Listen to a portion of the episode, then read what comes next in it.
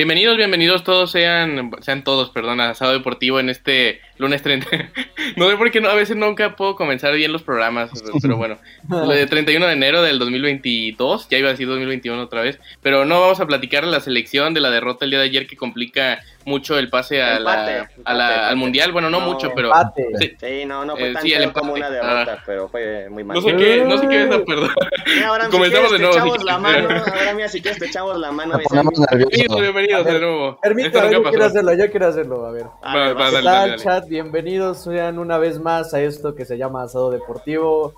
Vamos a platicar un poco acerca de la selección, de la decepción de la ZZZ Selección Nacional de México. No, ya, ya, ya, ya. Bienvenidos, bienvenidos a Estado Deportivo. Eh, estamos, vamos a platicar de, del empate de la selección que empató ayer con Costa Rica, valga la redundancia, obviamente. En el Estadio Azteca vamos a platicar del partido contra Panamá el próximo miércoles y también vamos a comentar el resto de eliminatorias en CONCACAF, en Sudamérica. Tenemos el día de hoy para platicar de tenis, la historia de Rafa Nadal, que es increíble. También el Royal Rumble en la WWE. Tenemos la NFL, que ya tenemos definido el Super Bowl 56 en dos semanas en Los Ángeles. Así que de todo eso y mucho más vamos a comentar el día de hoy con todos ustedes, gracias a los que ya están en el chat con nosotros, que van a participar aquí esta noche con eh, todos nosotros y mucha gente más. Hoy también es un programa especial porque podría ser, si todo sale bien con eh, cómo se vayan metiendo los eh, chavos y siguen el programa, los ocho integrantes de este proyecto podríamos estar por, por, primera vez en el mismo programa, así que ojalá y pase al rato. Pero mientras tanto, le doy la bienvenida, ya lo escucharon a Bedoya,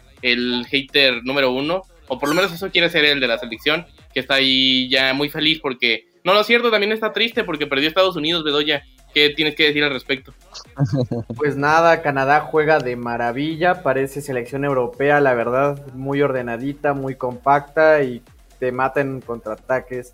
¿Qué tal Abraham? ¿Qué tal Dani? ¿Qué tal Mike? ¿Qué tal Rafa? ¿Qué tal al chat? Ya vi aquí a, a mi amigo Pumas de equipo chico. Amigo, pues ni modo, no hay de otra, hay que apoyar al país, pero no al Tata. no hay de otra, no hay de otra, dice, y no lo apoyas, grita los goles de los equipos contrarios. No seas mentiroso. Tienes que pasar con Estados Unidos, tienes que pasar con Estados Unidos. Mira, e, eso es algo, eso es algo que no voy a comentar esta tarde. Bueno, si quieren les hago el comentario. Noche, esta noche. Ustedes, coméntenlo ahí en el chat y ya les contaré. Si quieres también comentar, rato vamos a comentar lo de tus 49ers también a Gran Jimmy Garoppolo. Ah, no, por este, este fin de semana me fue. Doblemente feliz. Bueno, no te fue tan mal porque en México no pudo ganar, así que eso te pone un poco ya feliz. Hizo la, Eso le hizo el fin de semana de Doya, ya con eso ya está feliz. También ya lo vieron y ya está ahí también produciendo el programa del día de hoy el gran Mike. Bienvenido Mike, ¿cómo estás? Buenas noches. Amigos, es un gustazo estar aquí una vez más. Eh, como lo mencionabas, Abraham, fue un fin de semana cargado, lleno de muchísimas cosas de las que hablar el día de hoy. Eh, obviamente vamos a empezar a hablar con la selección. Hoy todos venimos muy patriotas porque seguimos apoyando a la selección. No apoyamos a técnico. No apoyamos al técnico, no iban a decir porrista ni nada, no apoyamos al técnico, queremos que a nuestra selección le vaya bien. Ay, porrista, hashtag. Bedoya me sorprende. me sorprende que Bedoya venga hoy con el jersey y la selección. No sé qué, qué, quiere hacer el día de hoy. Ya veremos la intención detrás de todo esto. ¿Qué clase de bluff? Sí, y pues bueno, es un gusto estar aquí una vez más. Muy bien. También está con nosotros, ya lo vieron ahí, y vamos a platicar de todo en general en el programa de hoy, pero sobre todo más adelante en el tenis con él. Está con nosotros Rafa. Bienvenido, Rafa. ¿Cómo estás? ¿Qué te pareció este empate de la selección? Buenas noches. Hermanos, ¿cómo están? Pues un gusto siempre estar aquí. Espero que todos estén bien. La verdad es que es un empate vergonzoso, aburridísimo, la verdad no me sorprende.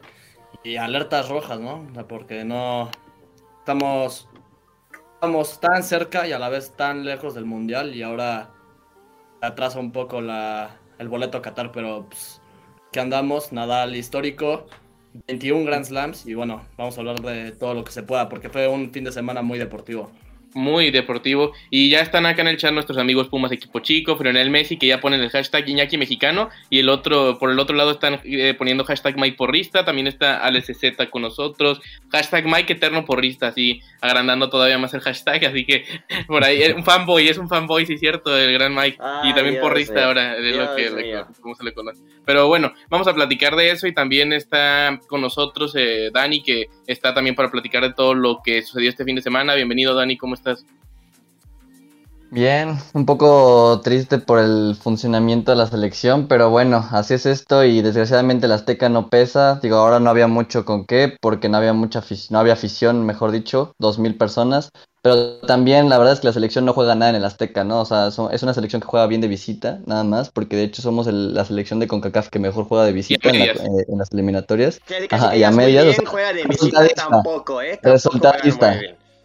No, realmente es resultadista, nada más, de visita, porque en el Azteca no, no pesa nada en las eliminatorias, que e, es, muy triste haber empatado, pero bueno, ahorita, ahorita platicaremos más a fondo de eso. Muy bien, y sí, justamente ya podemos empezar a platicarlo más a detalle. Eh, con Bedoya quiero comenzar justamente porque es el que, eh, el que más obviamente les atrae a ustedes, yo creo, conocer su opinión, su crítica, muy crítica opinión de la selección mexicana. Crítica. Mm, crítica, sí. Eh, bueno, no, su lado porrista, porque también eres un porrista, pero de todo lo contrario, de, las conspiraciones, de, que están los nada más los arreglados de la federación y cosas así. Pero es también región 4. Creo que para, para hablar es, es, importante tocar ese tema de la federación. Es lo que te iba a decir, que si nos comentabas eso justamente de los aficionados ah, que invitados.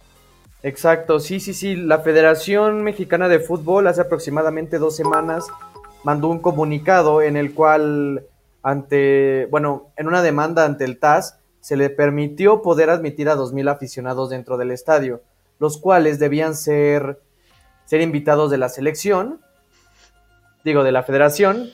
Me distrajo este Iñaki. ¿Qué onda, Iñaki? ¿Ya traes la de México también tú? No, mira, es una como Iñaki, también ya con la de México. me, me, subí en hinchada, me subí en hinchada. Se adelantó. En el chat ahí. Eh, se adelantó y Moléstenlo en el chat, por favor. de México, Moléstenlo en el chat. Hay que cumplirles el, capricho a los seguidores, ¿o no? ¿O no? Iñaki va a estar al, sí, Iñaki va a estar al rato con nosotros en lo de las eliminatorias sudamericanas, pero ahí también está en el chat al pendiente. Pero continúa tu gran opinión y siempre respetada, Bedoya. Ah, ok. Pues miren, se supone que la federación iba a permitir 2.000 aficionados que iban a ser los invitados de esta misma, pero en la mañana de hoy en ESPN resultó que había gente que había llegado a pagar hasta 2.500 por estos boletos. ¿Cómo los consiguieron? Mediante compra, nadie sabe, todavía no tenemos esa información. Pero resulta que la federación vendió estos boletos, o sea, no los regalaron, se supone que iban a ser invitados de la, de la de la federación para un proyecto que están haciendo, ¿no? Se supone que iban a integrar, que la gente que iba a asistir iba a tener que registrarse mediante una página web, al momento de ingresar al estadio iban a tener que llevar una, una identificación oficial y todas esas cosas, ¿no? Para tener un poquito más de control sobre la afición. Sobre todo que iban a implementar nuevas medidas para que la gente se divirtiera dentro de la, del recinto y no solamente fuera a ver el partido. Entonces, eso es un punto malísimo por parte de la selección porque en una de esas, tú vendiendo los boletos, llega a haber alguien que, que vuelva a realizar lo de los gritos homofóbicos. Lo del protocolo me parece bien. Lo del protocolo me parece bien, ¿no? Totalmente, totalmente. O sea, eso de registrar los boletos, tener un control más, creo que son los preparativos para el mundial que se nos va a presentar en 2026. Es muy importante ir digitalizando todo lo que se tiene que hacer para este mundial, pero eso de vender unos boletos se supone que te permitieron dar para que tú puedas tener tu, tu protocolo, tu diseño, para que la gente ya no grite este tipo de cosas, pues es pésimo, la verdad, por parte de la federación. Y del partido, pues no hay mucho que hablar, la verdad, un 0-0 mediocre. Bueno, sí, como lo mucho que hablar. Como lo viene haciendo el Tata Martino desde hace mucho tiempo, o sea, tres finales. Yo quiero decir antes de que sigan, perdón, la, la donación de Tesca, si quieren, para antes de que ah, se vaya más arriba en el chat. ya nos donó tres bits y que dice lo siguiente: Mañana compro bits, o sea, por eso nada más nos donó tres. No te preocupes, gracias por hacerlo de todas formas. Dice, pero quiero aprovechar porque el jueves se me olvidó anunciar que el martes me dijeron que, eh, que tengo COVID. Creo que sí nos había, ah, más bien nos había dicho que tenía síntomas, ¿no? Ahí te checamos en Instagram. Ajá. sí, dice que eh, anda sin síntomas y que extraña a su amado bandido Jim que, nos cuidemos. Muchas gracias, tú también cuídate. Ojalá salgas pronto de esto, amigo. Y dice que arriba los rudos y el Toluca. El arriba los rudos. ¿no? Pero bueno, sí, ojalá te mejores pronto, amigo, y muchas gracias por la donación, como siempre. También ahí está Frionel Messi diciéndole que qué grande Iñaki. Alex Z dice: lean este comentario, por favor. Señores, el fútbol mexicano. Eh, no, el fútbol que juega estas selecciones de, de segunda división es un equipo que no juega nada. Si se sigue jugando como se está jugando, podríamos estar ante la posible actuación, posible peor actuación de México en un mundial si se clasifica. Que yo creo que se va a clasificar y varios están de acuerdo justamente con él. Eh, Tesca dice fuera Tata Martino. Eh, luego por acá dice Pumas equipo chico que también eh, están, bueno, está de acuerdo con eso, ¿no? Que pueden quitar el mensaje super morado que le decimos. Ah, es que lo puso subrayado el gran Z, pero Eh, ahí están los mensajes del chat, vamos a seguir leyéndolo, gente, leyéndolos, gente. Y creo que es una opinión bastante general, ¿no? Ahora sí, lo del Tata eh, Martino, tanto Bedoya que lo piensa desde que llegó casi casi, pero nosotros también ya, ya estamos creyendo eso, ¿no? Dani, tú también estás con el fuera Tata ya. No, Dani no, ya me acordé. Ya me mira, que no. mira, mira, yo, yo, he sido de los que más ha defendido, entre comillas, al Tata, pero sinceramente no hay cómo defender que siga jugando, por ejemplo, con Chaque Gallardo, que se me, se me sigue haciendo una tontería y que fue otra vez este, de los peores errores ahora contra Costa Rica, fue lo que más me parece perjudicó el, el, juego de la selección. Un chico como Arteaga que cada que entra se le ven buenas cosas y no sé, y, creo que puede dar mucho más. O sea, realmente no se le ha visto tanto porque falta de experiencia en la selección, pero tiene el nivel. O sea, ya lo poco que se le ha visto se ve que tiene el nivel y debería jugar. Y por el lado derecho, quien sea es mejor que Chaca. O sea, quien sea. El otro día platicábamos que si Araujo, que si Barbosa, que si. Ahora no sé la suspensión. Ándale, ahora que bendito Dios tiene suspensión, este, y no, no lo podremos ver. Y también Herrera, de verdad. Me consta que, que, el Tata piensa que es el que más experiencia quizás puede tener y mejor puede aportar en base a eso. Pero no, es un tipo que juega horrible ahorita, está en un momento increíblemente malo. Yo no banco para nada al Tata este, con ese tipo de decisiones. Y sinceramente, eh, yo sí soy de defenderlo porque me gusta tener un proceso, porque no me gusta cambiar tanto de entrenador y porque me gusta que los jugadores se sientan con un estilo de juego, pero con él ahorita no. O sea, estoy la verdad muy, muy ofendido con lo que nos ofrece el Tata, con los jugadores que manda. O sea, es penoso, la verdad. No, ya no estoy tan a favor. Y el partido del miércoles yo creo que por cuando se den cuenta los federativos que está en riesgo, porque aunque vayamos a repechaje ya cierta parte de riesgo de quedar fuera del mundial, aunque sea mínimo, eh, yo creo que ahí podrían sí tomar una decisión, no sé tú qué pienses Mike, el desempeño de ayer de la selección en general, pero eh, también de lo que se juega el próximo miércoles, porque en caso de derrota de la selección mexicana, no va a depender de ella para clasificarse de forma directa en este octagonal en la última fecha FIFA, lo cual sería una situación totalmente penosa perder con Panamá en el Azteca, pero que viendo cómo juega esta selección no, la podemos descartar esa opción. Mira, la verdad es que te voy a decir una cosa, o a todos se los voy a decir, yo ya estoy un poco harto de que no tengamos técnicos adecuados para nuestra selección. Porque en Rusia 2018 sucedió algo muy parecido. Trajimos a Juan Carlos Osorio, que en mi opinión no era un técnico adecuado para la selección mexicana por sus métodos, no eran adecuados para una selección, más bien eran más adeptos para un fútbol, un club de fútbol más bien. Y ahora traen al Tata, que el Tata a lo mejor en primeras instancias no sonaba como una mala opción, pero ¿cuál es el problema? Que el Tata es conocido por ser un técnico que, que va a lo, a lo seguro, ¿no? No es un técnico que apueste por caras jóvenes y es lo que la selección está necesitando en estos momentos. As tener una especie de cambio este, generacional y el Tata no es un tipo que haga este tipo de cambios. Y ah, dejando de lado eso, sus tácticas son pésimas y sus decisiones son igual de incomprendibles. Por ejemplo, los cambios del partido el, el día domingo son incongruentes a más no poder. Por ejemplo, ¿cómo es posible que dejaron a Herrera en, la cancha cuando está haciendo el peor del medio campo de la selección y sacan a Charlie Rodríguez que está haciendo un buen partido? Y a Edson. a Edson Álvarez también, o sea, es incluso más incongruente. Y en el ataque, que era el Tecatito Corona, que era el que estaba creando más este, oportunidades de, gol y de peligro, lo saca también.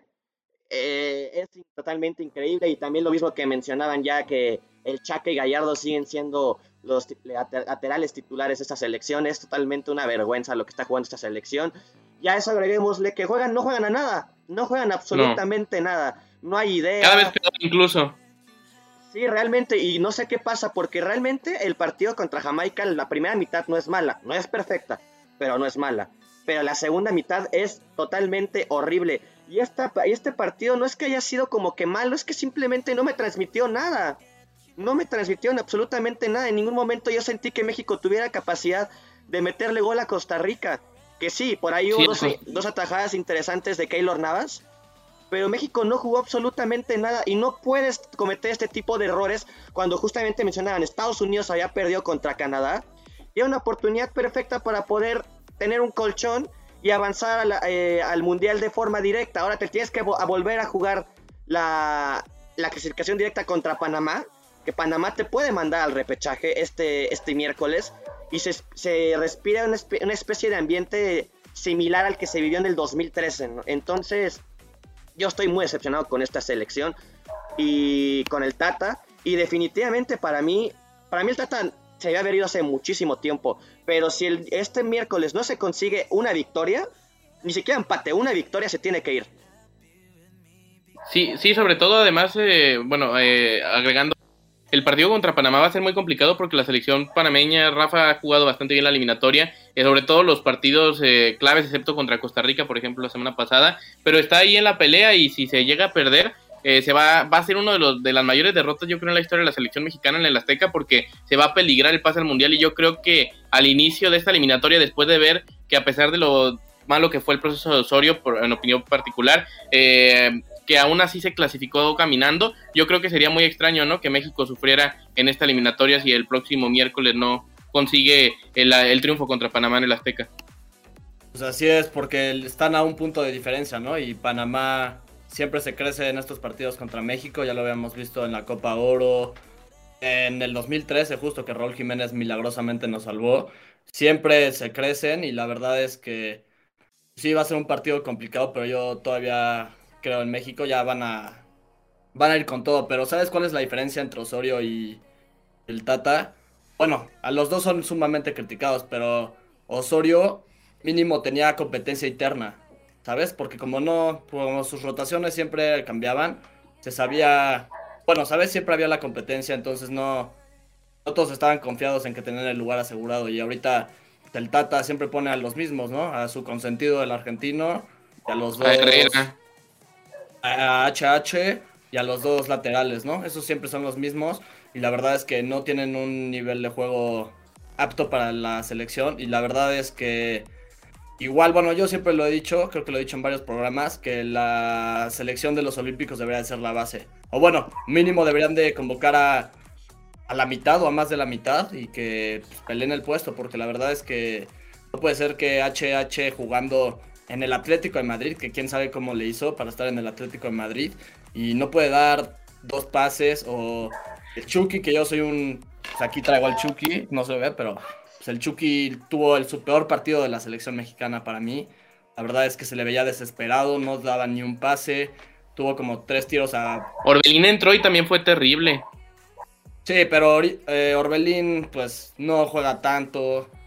Y bueno, sabes, ahorita acaba de llegar a su nuevo club, tiene todavía mucho que mejorar. La verdad es que lo que yo digo de Chucky es que no sé qué le pasa porque se nota desesperado y sí, también de acuerdo con lo que dijo Mike que las decisiones del Tata, ¿no? Fueron pésimas. ¿Cómo sacas a tu mejor a tu mejor ataque, que es el Tecate?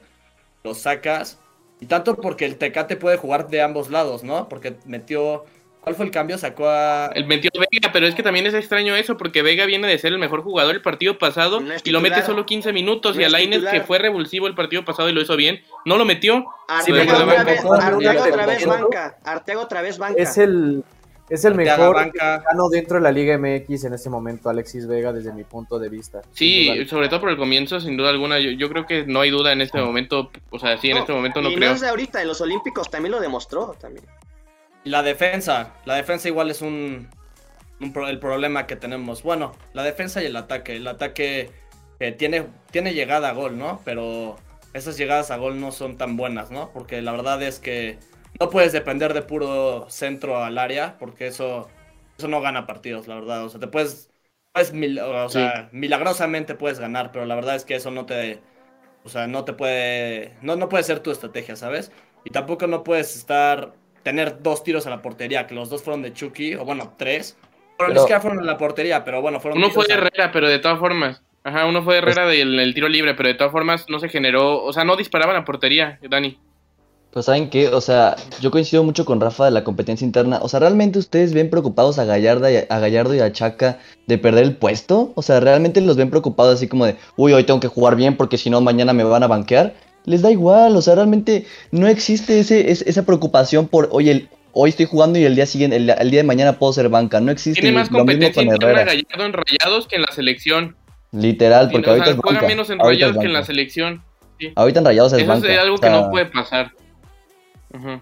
Sí, no, y, creo que eso es muy preocupante, sobre todo porque ya, o sea, yo sí, yo sí apoyo un poco la idea de que la experiencia pesa mucho y todo eso, pero realmente ahorita ya, o sea, no, no puede ser que no les metas presión a tus jugadores, también por eso Herrera también Mm, no se le ve muy preocupado. Intenta, pero está en un pésimo nivel. O sea, tienes que sentarlo. Si no juega bien, no lo, no lo metas nada más por meterlo, por quién es, por su carrera, por su trayectoria. O sea, siéntalo. O sea, de verdad, es increíble. Y en el, y en el segundo tiempo, además, eh, o sea, además se le hace injusticia al propio Herrera en el segundo tiempo porque lo pone en una posición que ni siquiera es la suya. O sea, todavía lo hace verse peor. En el, antes de ir contigo, Bedoya, nada más leo rápido un comentario. Dice por acá: el Messi dice Mike que se tiene que, eh, que ir el Tata a falta de menos de nueve meses del Mundial. Y en un programa pasado decía que no se podía quitar a Ochoa porque ya llevaba un proceso, hashtag Mike Ochoa Lover. A ver, a ver, es que aquí la diferencia, es que aquí la gente no sé cómo piensan o cómo carburan para decir este tipo de cosas. No, tranquilo, tranquilo. Ochoa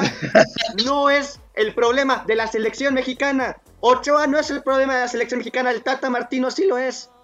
No me puede, o sea, no le puedes echar la culpa a Ochoa de todo lo que está ocurriendo en la selección y, al Tata, no, no son es culpa de Ochoa. Todo es culpa de Ochoa. No, Dios mío. Por ejemplo, o sea, perdón, Rafa, nada más quiero que sí. esta idea. Sí, sí, Con lo, voy, va de acuerdo con lo que dice Dani. Es verdad que la experiencia pesa, pero si no estás en un buen momento, ya no juegas. Ochoa no hizo. Díganme en estos dos partidos, ¿qué hizo mal? Díganme, ¿qué hizo mal estos dos partidos? Sí, qué raro tú. vas a hacer mal? Ni modo que te que juegues contra equipos que te exijan mucho, güey. quieres que... No, no, pues si quieres, si quieres que se coma gol, Carlos Acevedo, por ejemplo, este torneo eh, que lleva ya dos errores contra el partido pasado y en el amistoso de este fin de semana se comió un gol de Marco Fabián ya contra el Mazatlán. o sea, tampoco es como que esté en gran nivel. De, eso no se habla, se habla solo de los errores de Ochoa. Si Acevedo comete un error, no se va a hablar nunca en la vida porque además de que Santos es un equipo que casi nadie habla. Eh, no es por atacarlo, o sea, al, contrario. no, no es por atacarlo, pero nada más se le critica a Ochoa. Yo lo que iba a decir es que...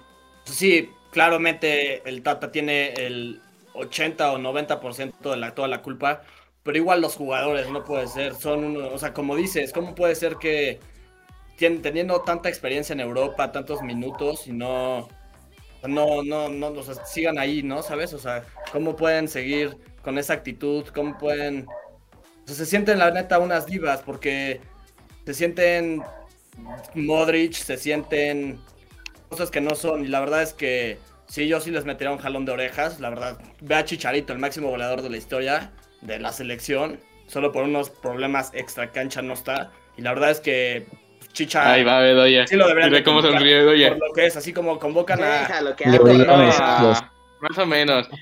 Bueno, como convocan a tantos. Chicharito lo merece, o sea, si los convocan por bueno, en ese sentido, sí, o sea, si me dices, Sí, en ese sentido sí, o sea, por ejemplo, Chicharito sí es mejor que Henry Martin, o que, o sea, y por ejemplo, o sea, son posiciones diferentes, pero ya todo está en la selección, si todo está en la selección, pues, o sea, como el Chicharito no va a estar, aunque sean posiciones totalmente diferentes. Y antes de ir con Bedoya, porque...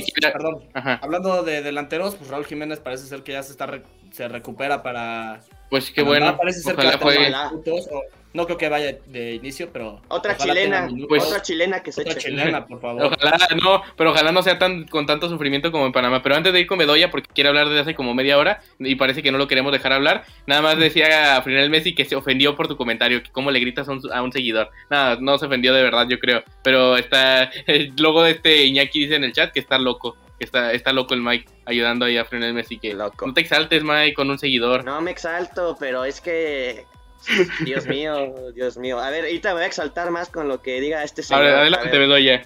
Que hable el señor Bedoya. Pues mira, algo que quería recalcar desde el comentario que creo que fue de Mike o de Dani, fue que el Azteca no pesa. Qué curioso, ¿no? Qué curioso, Héctor Herrera dijo lo mismo entre semana ¿Y saben cómo andaba? opinamos diferente nada más. ¿Saben cómo andaba en el partido? ¿Saben cómo Esa es una realidad, el Azteca no pesa. Dime, en la última década. No tiene que ver con la otra. Dime la última década en qué partido ha pesado el Azteca. Dime la última década en qué partido ha pesado el Azteca la selección tiene que hacerlo pesar, la gente grita, la gente... la selección de no, no, no, esta selección, como lo dijo Rafa, está lleno de divas, está llena de divas. Pero no me respondiste. Ese es otro tema, eso tiene, ajá, ese es otro tema. No estás respondiendo. Ellos también la tienen que hacer pesar, y la tribuna en el Azteca ha estado muy bien. La tribuna en el Azteca está muy bien. No, pero mira, puede decir eso. No, no, no, no. Ya fuera del ambiente tóxico y todo eso, no puede estar viendo una afición. No puede estar viendo una afición que, con todo respeto a la afición mexicana, en la mayoría de partidos de la selección mexicana, es una basura. Porque es una basura la selección mexicana. Para ti, gritar que cuando te pidieron mil veces que no lo hagas, ¿es hacer un buen papel? En el, en el, Yo no estoy hablando de ese grito. estoy hablando bueno, entonces no puedes no, no, no, bien. Tú me estás diciendo que eso tiene la gente todo el derecho de manifestarse y de decir lo que ellos quieran. Si están pagando por un boleto, están pagando por un boleto y la no, no, hay reglas, hay reglas y si no las cumples no entras y te vas, ya está. Tú pagas el boleto sabiendo que hay cosas que no puedes hacer. No porque yo pague mi boleto tengo el hecho de aventar mi zapato a los jugadores. No, pues no, pero tampoco se trata de eso, es un grito. Están revelando un grito, algo que no... un grito homofóbico. y deja tú, pero... déjate el debate si es homofóbico o no. Ya hay una regla que te dijeron que no lo hagas. Si te dicen Pensé que, en ese tema estábamos todos claros que estamos en contra del grito. no lo haces y ya está.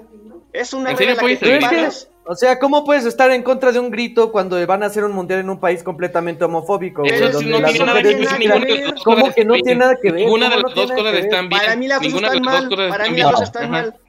Sí, entonces, ¿cuál es la intención? Entonces, mejor que el México no vaya al mundial para en su, Perfecto. A mí me parecería perfecto, la verdad. me parecería perfecto. Sí, pues, te apuesto, y te apuesto que no si es el primero que en el mundial vas a estar, ay, es que México no está, no, no. O si van, vamos a ver al partido de México. Sí, sí, sí, vamos, vamos a armar Yo me voy con Iñaki a comerme un asadito a ver a la selección. Porque ellos iban a pasar al partido. A ver, a ver, a ver, a ver. A ver. Yo quiero aclarar un punto. Yo quiero aclarar un punto. Yo dije lo de Sí, a ver, un momento, a ver. Calma, calma, team back.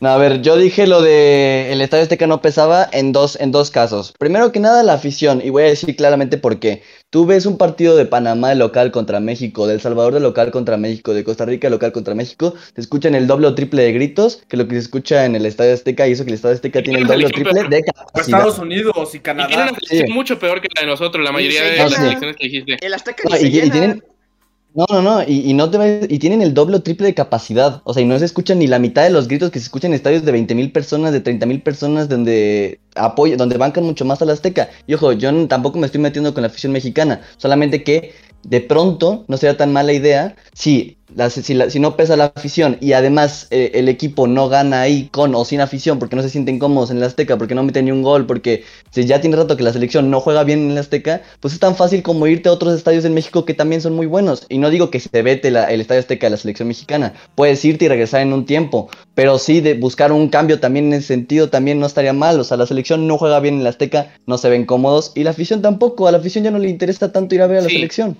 Y a los 15 minutos están abucheando, seguro Bedoya es de los que quieren ir al estadio para abuchear a los 15 minutos y se está jugando 0 a 0. Lo comprobé, yo lo comprobé. Rafa y yo lo comprobamos. Rafa y yo lo comprobamos. Claro que sí, claro que sí. Claro que ¿Por qué quieres ir a ¿Por qué a los Pumas, por ejemplo, si van perdiendo al minuto 15, ya los estás bucheando también? Mira, mis Pumas no van perdiendo desde el minuto 15 desde hace mucho tiempo. Entonces, mira, mis, a mis Pumillas no me los toques, por favor. Pero, pero, 10 años. No tienes congruencia, parece, o sea, entonces no apoyas a la selección mexicana. No, no, no, no, no. No, con el tema de la selección es un tema aparte. No, a mis Pumas no los metan en ese caldo porque no tiene nada que ver. Explícame por qué, porque de hecho los Pumas han estado muchísimo peor pues sí, pero son diferentes condiciones, güey. En Pumas no tienen la capacidad como para poder comprar un jugador bueno que te saque adelante. La selección tiene un chingo de, de dónde agarrarse para poder sacar un montón de jugadores. un montón de jugadores claro en Europa, sí, cada vez más. No, no se trata de Europa, güey. Hay buenos jugadores dentro de ese país. Hay que decir algo.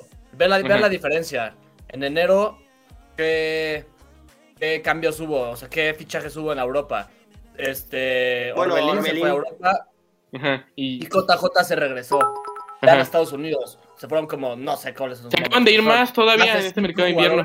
Se fueron a, Europa, Pero yo lo que quiero decir es que, o sea, sí, el Azteca ya no pesa igual, es culpa de la afición, pero igual es culpa de la, del funcionamiento tan Sí, también, también, o sea, no, es culpa de la afición, no, nada más. Entonces, ¿de qué se enojan? Entonces, ¿saben qué es verdad? Porque, diciendo que todo lo que no tiene nada culpa la afición. Si a la afición le traes una selección que juegue bien y que traiga un buen nivel y que dé espectáculo, la gente se va a volcar a favor de la selección. Por cierto, va a ser que el chat está a favor de Bedoya. El chat está contigo, por cierto. Pues sí, obviamente. Es que, hay que ser objetivos, hay que pensar bien. O sea, El Salvador va a apoyar porque si ustedes comparan aficiones como El Salvador y Estados Unidos, o sea, hoy, viene modo, modo, modo insultar al chat, hermano. No, pero lo quieren también ahí. No insulté en ningún lado, no lo sé. Ah, está bien, tiene razón. Bueno, por acá dice, unos bits para Dani Bedoya, Abraham y Rafa. Ya también alguien nos está defendiendo. Gracias. Luego dice, Forta Gamer Bedoya, fuera de los convocados hoy en día, sin importar los colores, ¿qué once pondrías y a quién convocarías y a quién no? Mira, les interesa mucho tu opinión justamente para... A ver. el técnico Bedoya y con esta selección, ¿se apoyarías a la selección? dinos tu alineación, porque la que nos dijiste hace rato... Es de FIFA, es de videojuego. Pero a ver, no, no, no de FIFA. Yo les dije, hace rato eh, estaba viendo unas cosas ahí en Twitter, en TikTok y, y así varias cosas, ¿no? Y resulta que por lo que no van Chicharito y Carlos Vela a las elecciones porque tienen problemas tanto con la directiva, como con el entrenador, como con Herrera, Guardado, Moreno, Ochoa y otro jugador, no me acuerdo quién era. Pero bueno, yo les pregunté a ellos, oigan, teniendo en cuenta esto y ustedes creen que ustedes cambiarían a estos jugadores porque vengan Vela y Chicharito, y yo les dije, la verdad, o sea, yo sin ningún problema Cambio a Herrera, a Guardado, a Ochoa y a esos jugadores que ahorita... Tú con alegría, tú con alegría, ni siquiera, sí dijo Ochoa. Él sí dijo Ochoa, él sí quiere Ochoa fuera. Él es de los que quiere Ochoa fuera. Yo dije que todos ellos se fueran el día de hoy mismo. Hoy mismo traigo a Chicharito y a Vela. Y es más, a Vela lo pongo de titular y a Chicharito lo pongo en la banca. Sin duda alguna. Entonces, mi alineación sería así. A ver. Pondría en la portería a Acevedo o a Talavera, que son las personas que. Talavera. respeten, respeten, respeten. Por la banda pongo a Arteaga. De centrales pongo a Johan y a Montes. Por las bandas les dije varias opciones. Tenemos a Araujo, tenemos a Barbosa o tenemos a Mozo que al chat a lo mejor no les gusta mucho, pero la verdad está atravesando por un buen momento y si sigue así, pues puede llegar a hacer cosas importantes, ¿no? De acuerdo. En el medio campo, Edson Álvarez, Charlie Rodríguez y un poquito más adelante pondría Carlitos Vela, la verdad, para que se repartiendo el peso. ¿Cómo quieres jugar? ¿Quieres? no, aguanta, aguanta, eso es en buena onda. Entonces tú planteas un 4-2-4, por así decirlo. No, 4, 2, como dos, dos pivotes y adelantito Carlos Vela. O sea, como, una especie de, de, segunda punta atrás del delantero. 4-2-3-1. 4-2-3-1, o sea, 4-2-3, o sea, con los extremos y uno. Mira, exacto, exacto. ¿Y la delantera cuál sería? No tan loco. En la delantera ya ya está cantada. Chucky, Tecatito y Raúl Jiménez. Esa nadie la mueve y esa va a ser la delantera del Mundial seguramente, si es que llegamos ahí. Yo pondría a Vega antes que a Vela. No, es que yo no pondría ninguno, ¿sabes? Porque es que no funciona esa alineación. Es que si se trata, si se trata de, se trata de combinar experiencia, verdadera experiencia, con jugadores jóvenes y ya les mencioné cuáles serían. Pero verdadera experiencia, Carlos Vela, que perdóname, es un gran jugador, pero yo en, tuvo grandes momentos en el Arsenal, de los mejores del mundo, y en la Real Sociedad, de ahí se fue a Estados Unidos. Y ahorita no es como que esté precisamente bien, ni siquiera en la MLS, ¿eh? En la última temporada fue la... Si Carlos Vela no viene a la selección, no es porque tenga pues es que le vale madres. El Chicharito sí desde 2014. el Chicharito sí es un tema que tú mencionas, pero a, Carlos Vela le vale madres. No, lo de Vela es lo mismo. Lo de Vela es lo mismo. No sé si te acuerdas allá por el 2011 que tuvo, tuvieron un asunto con unas escorts y... Sí, desde ahí, desde ahí se originó el problema de Carlos Vela el no querer ir a la selección. Sí, de 2011 al 2018 fue. Sí, pero porque lo lograron convencer, Osorio lo convenció. primera opinión en la que están en desacuerdo contigo los del chat, no están de acuerdo, o sea, no, no llamarían a Vela tampoco. No, a Vela yo no lo llamo, Chicharito sí. Por ejemplo, Chicharito sí. Luego dicen o sea, pongan mudo. No, yo Chicharito la pienso. No, no, el mudo no. Mudo todavía Al mudo, no. como, como, tercer, cuarto delantero, o sea, va atrás de Funes Mori, va atrás de Funes Mori. Sacas a Henry que ha sido el mexicano con más goles en. Pues Henry, pese a todo, lo está haciendo bien en este, en este proceso. O sea, pues, es efectivo. Cualquier, cualquier de los dos, cualquier de los dos, cualquier de los dos. Pero ahora otra cosa, Bedoya, la selección, la alineación que planteas la formación tampoco funcionaría porque no hay equilibrio. O sea, realmente, ¿quién defiende ahí? O sea, Edson Álvarez se queda solo y, Charlie Rodríguez tiene que, o sea, no tendría mucho sentido. No podría. no, funcionaría bien. A lo mejor en ataque sí, podríamos meter goles y no sabemos. Pero quedan totalmente expuestos el medio campo. Si quieres jugar con dos pivotes defensivos, tendrá que ser con Edson Álvarez y con Luis Romo, pon tú. Exacto, y ahí podría funcionar más. Pero no había nada de creación, no había nada de creatividad. No, y Vela no te va a dar creación en estos momentos. Tal vez en un momento previo a su carrera sí, ahorita yo creo que ya no. Y el Chicharito, por ejemplo, yo no cambiaría de Raúl Jiménez. puede ser que para tenerlo en la banca pero si es un tema así, o sea, con, sí, ya sé, ya sé, y, eh, o sea, ahí podría ser, ahí podría ser, ahí podría estar de acuerdo, pero para cambiar a todos los jugadores que dijiste, con tal de tener a un jugador en la banca, yo no lo haría, sinceramente. No sé qué piensas tú, Dani, que también quiere, querías opinar acerca de eso. Lo que quiero decir era que Forta Gamer hace rato preguntó que si Acevedo tendría nivel para estar en la selección, que qué pensábamos respecto a eso. obviamente yo quería, eh, obviamente quería decir que acá yo creo que ninguno de los cinco está 100% con el Tata. Hay unos que estamos cero o menos de cero, o sea, realmente ya nadie, nadie está casi a favor de él. Y es que quiero que se aclare todo eso en, el chat, porque nadie, nadie de aquí está ciegamente con la selección de amamos a la selección y todo lo que haga de la selección está bien, porque nada de ahí, nada va por ahí. Amamos, sí, amamos a la selección, sí. sí, amamos, sí, pero no Pero quiero...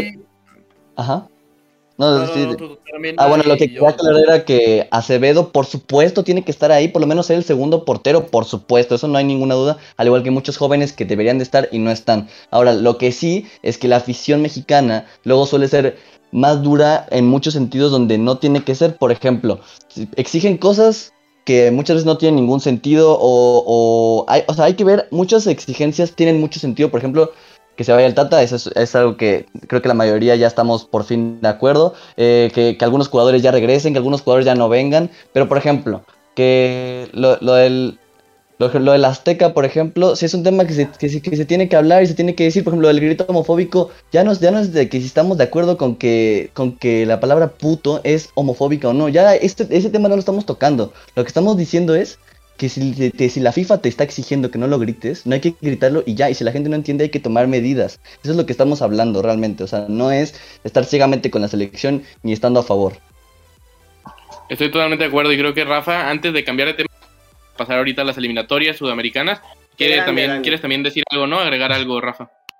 Sí, la verdad es que yo vi muchas entrevistas, muchos videos hoy, igual quiero decir un poquito de las cosas que se dijeron. Rubén Rodríguez dijo que le tiró fuerte al Tata, dijo que cómo puede ser que después de un partido se vaya a Argentina, no sé si eso sea cierto, pero seguramente sí, porque es inadmisible que no ve ni un partido, el único partido que lo vi eh, viendo la Liga MX fue uno de la América contra... Contra el Atlas, justamente, sí. Y, sí ha estado en poquitos, ha estado en poquitos estadios, la verdad, o sea, va muy poco, yo, o sea, sí, va, sí ha ido más veces, pero muy poco. La verdad es que como sí, ¿cómo puedes hacer eso, no? Eh, eh, ¿Cómo se llama el capitán del Atlas? Bueno, eh, Aldo, Rocha. Aldo Rocha. Aldo Rocha. merecía tener, o sea, ser convocado, aunque no tenga... Es el suplente perfecto de Edson, yo creo. Sí. Sí. Araujo y otro, había otro que merecía. Barbosa, Barbosa. Barbosa, no puede Barbosa, Angulo, Angulo de Tigres, el que fue campeón con el Atlas. Ese tenía que estar sí o sí, o sea, viene siendo una las cosas genial. Y como dije, yo le quiero preguntar algo al chat. Bueno, no sé si vieron cómo dijo un aficionado enojado.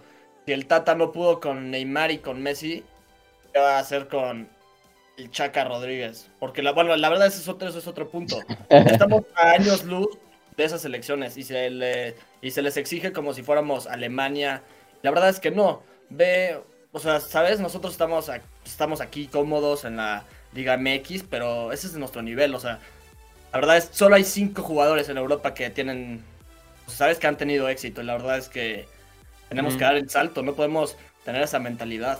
y eso, Tiene razón. Como el, como el Tecate, se jodió al Tuente a los 22 años y verlo como Lo que está haciendo Arteaga, por ejemplo, lo que está haciendo Arteaga, lo que está haciendo Orbelín. O, sea, son futbolistas que, JJ lo intentó, no pudo, JJ no pudo, lamentablemente no pudo, pero lo intentó. Se aplaude.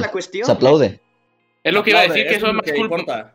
Más que culpa de los directivos o de algo así, es también de los jugadores. Ahí también tiene, o sea, también de los directivos, porque luego tasan a los jugadores muy alto y luego los bajan. Si quieren, antes, no sé si ya esté por ahí Iñaki, pero mientras tanto leo acá el chat. Dice que Alex es cierta que el Tata se fue con Iñaki. Frenel Messi, ah, bueno, dice justamente Frenel Messi que Henry Martin metió un gol en la línea y que los cromadores de Televisa lo alabaron diciendo que Henry cambia partidos. Bueno, Henry en, la, en realidad en la eliminatoria no ha pesado mucho, pero en los dos partidos contra Jamaica justamente ayudó. Antes de las eliminatorias sudamericanas vamos con Pumas, equipo chico que dice así como alaban a Ochoa, igual con Henry. Eh, luego dice, eh, ¿cómo va eh, a aplaudir un fracaso? Por eso estamos como estamos no sé a qué se refiere nuestro amigo de Pumas equipo chico, pero en general creo que ha sido muy interesante este, este tema, este bloque de la selección mexicana. Y si quieren pasamos a las eliminatorias sudamericanas que también tenemos, no sé si quieres decir algo justamente Dani antes de terminar. Sí, yo justamente antes de pasar con Iñaki creo que estaría bien este, decir la tabla de, cómo vamos en, las eliminatorias para Conmebol. no sé si tengan los resultados de, los partidos de ayer. ah, dale. Sí, aquí los tengo, déjame ver. Sí, bueno, el primero, El Salvador, le ganó a Honduras, eh, a la Honduras ya más eliminada que nunca, por cierto ya no tiene ninguna posibilidad de, calificar. Eh, México y Costa Rica empataron a ceros. Eh, Canadá venció 2 a 0 a Estados Unidos en un gran partido. Panamá vence 3 a 2 a Jamaica en una remontada donde iba perdiendo 1 a 0. Eh, y ya, son, son esos, realmente. Y me tendremos el día miércoles Jamaica contra Costa Rica, Estados Unidos contra Honduras, El Salvador contra Canadá, México contra Panamá. Y bueno, esos son, son esos cuatro, todos van a ser el miércoles. La gran H, ¿no? Que pues, ahora va a tener que pensar para el 2026, pero pues, la verdad es que es una selección que siempre está en los primeros cuatro, quién sabe qué por qué. Sí, pero ahora bastante mala la eliminatoria porque llevan tres ah, puntos, me parece. No sé si tengas ahí la tabla, justamente, Dani. Llevan tres puntos, ¿no? Lleva Honduras. Sí, Honduras lleva cero partidos ganados, tres empatados y siete perdidos. Ese es su, ese es su, lugar. Sí, último lugar. Después le sigue Jamaica, que aún no está eliminada, prácticamente ya, pero aún no está eliminada con siete puntos. Después El Salvador con nueve puntos. Después Costa Rica con trece. Y después Panamá con 17, México con 18, Estados Unidos con 18 y Canadá con 22, que está prácticamente calificada. Entonces va a ser muy importante para México ganar a Panamá, si no nos vamos a complicar muchísimo y, bueno. Eso también en el lado positivo, y ahora sí voy con Iñaki, en el lado positivo, si México le logra ganar a Panamá, está pie y medio, yo creo, en Qatar prácticamente. Pero bueno, eso ya lo comentaremos el jueves. Rápido, Canadá sorprendente, ¿no? muy sorprendente. Mundial. Gran selección. No, me acuerdo de qué mundial fue el último que fueron, pero. El, a México, a México 86, creo. México 86, sí, sabía. México no fue, es mejor defensiva, mejor ofensiva. No ha perdido ni un partido. Creo que tiene. Le faltan tres puntos de, o sea, de los disponibles. Y el otro día veíamos que si va al Mundial sería en el Bombo 4, podría estar en el Bombo 4, o sea, sería la selección tal vez más complicada del Mundial en ese Bombo, así que veremos qué pasa en los siguientes meses, pero ahora sí pasamos, bienvenido Iñaki, ahora sí te damos la bienvenida eh, oficial al programa de, hoy, ¿cómo estás? Vamos a platicar de las eliminatorias. ¿Tú, por ejemplo, ¿qué crees que son las eliminatorias más competidas del mundo o qué dices de las sudamericanas? Ves el escudo Iñaki. Que si son las mejores eliminatorias del mundo, las más competitivas. Ah, no te digo del mundo, pero atrás de Europa está. Ah, sí. No, en competitividad es más que la de Europa, yo creo, ¿no? Está muy pareja. Menos equipos, más cerrada. O sea, sí, porque está como más equilibrada, pero no, no hay tanto nivel. Aunque también la de África es medio complicada, sobre todo con este nuevo formato también. Que primero tiene que ser fase de grupos y después esa fase de grupos se enfrentan a muerte los equipos para clasificar. Lo triste, Mike, lo triste, Mike, es que ahora ya esto se va a acabar para el próximo proceso porque va a haber muchos más boletos al pues mundial en todas las mundial que hay que disfrutar en todos los sentidos. Pero dale, Iñaki, ahora sí pasamos con. De 32 selecciones. Sí, el último. Pasamos contigo para platicar de justamente de las eliminatorias, ¿no? Que mañana hay una jornada más, ya estamos llegando a la recta final. Sí, ya es la, la jornada IC18 ya. Mañana. Bueno, nosotros sí, el 1. Sí, mañana jugamos contra Colombia. Y va, hay cinco partidos. Bolivia-Chile a las 2 de la tarde. Uruguay-Venezuela a las 5. Argentina-Colombia. Que nos va a faltar Tagliafico, Paredes, De Paul. Y no, uno más será. Guido eh, sigue. sigue. No, creo que está, está, convocado. Eran, tres, eran cuatro por amarillas. Tagliafico, De Paul, Paredes. Y uno más que no recuerdo el nombre. Bueno, Jugamos también con Colombia, que ya le ganamos. Joaquín Correa, ¿no? Creo. Ajá. No me acuerdo. sí, Correa está. Sí. Después está Brasil-Paraguay, que se va a, estar, va a tener fácil Brasil, porque Paraguay se está desmoronando. Y el partido partido más complicado va a ser Perú o Ecuador. Ahí ese, ese partido a las 8 de la noche se juega. Ese va a estar lindo ese partido. Porque sí, son dos selecciones ahí que están bastante niveladas, va a estar un partido trabado, creo yo. Yo creo que en pinta sería el más el mejor partido de la Argentina-Colombia, pero viendo las circunstancias de los cómo se encuentran los equipos, el mejor partido para términos elimina, de la eliminatoria como se encuentra es ese, ¿no? El Perú-Ecuador. Ecuador si gana Perú ya clasifica, ya entra la... De forma oficial. Tal cual, si está tercero, está tercero con... Eliminatoria, ¿no? De Ecuador. 24 puntos. Oye, lo de Colombia, muy Colombia muy decepcionante, ¿no? Cinco partidos sin meter gol. Y pues, Cinco partidos sin ganar directamente. No, y sin meter gol también. obviamente no puedes ganar si no metes gol. Entonces... Y hablando de... No, no, no, vas, vas. Hablando de Colombia, no sé si vieron lo que dijo el pibe Valderrama, que es el verdadero 10 de la selección ¿Qué dijo el pibe? Pues le tiró con todo a... Me parece ser que James le tiró a los aficionados, ¿no? Creo que se empezó a pelear.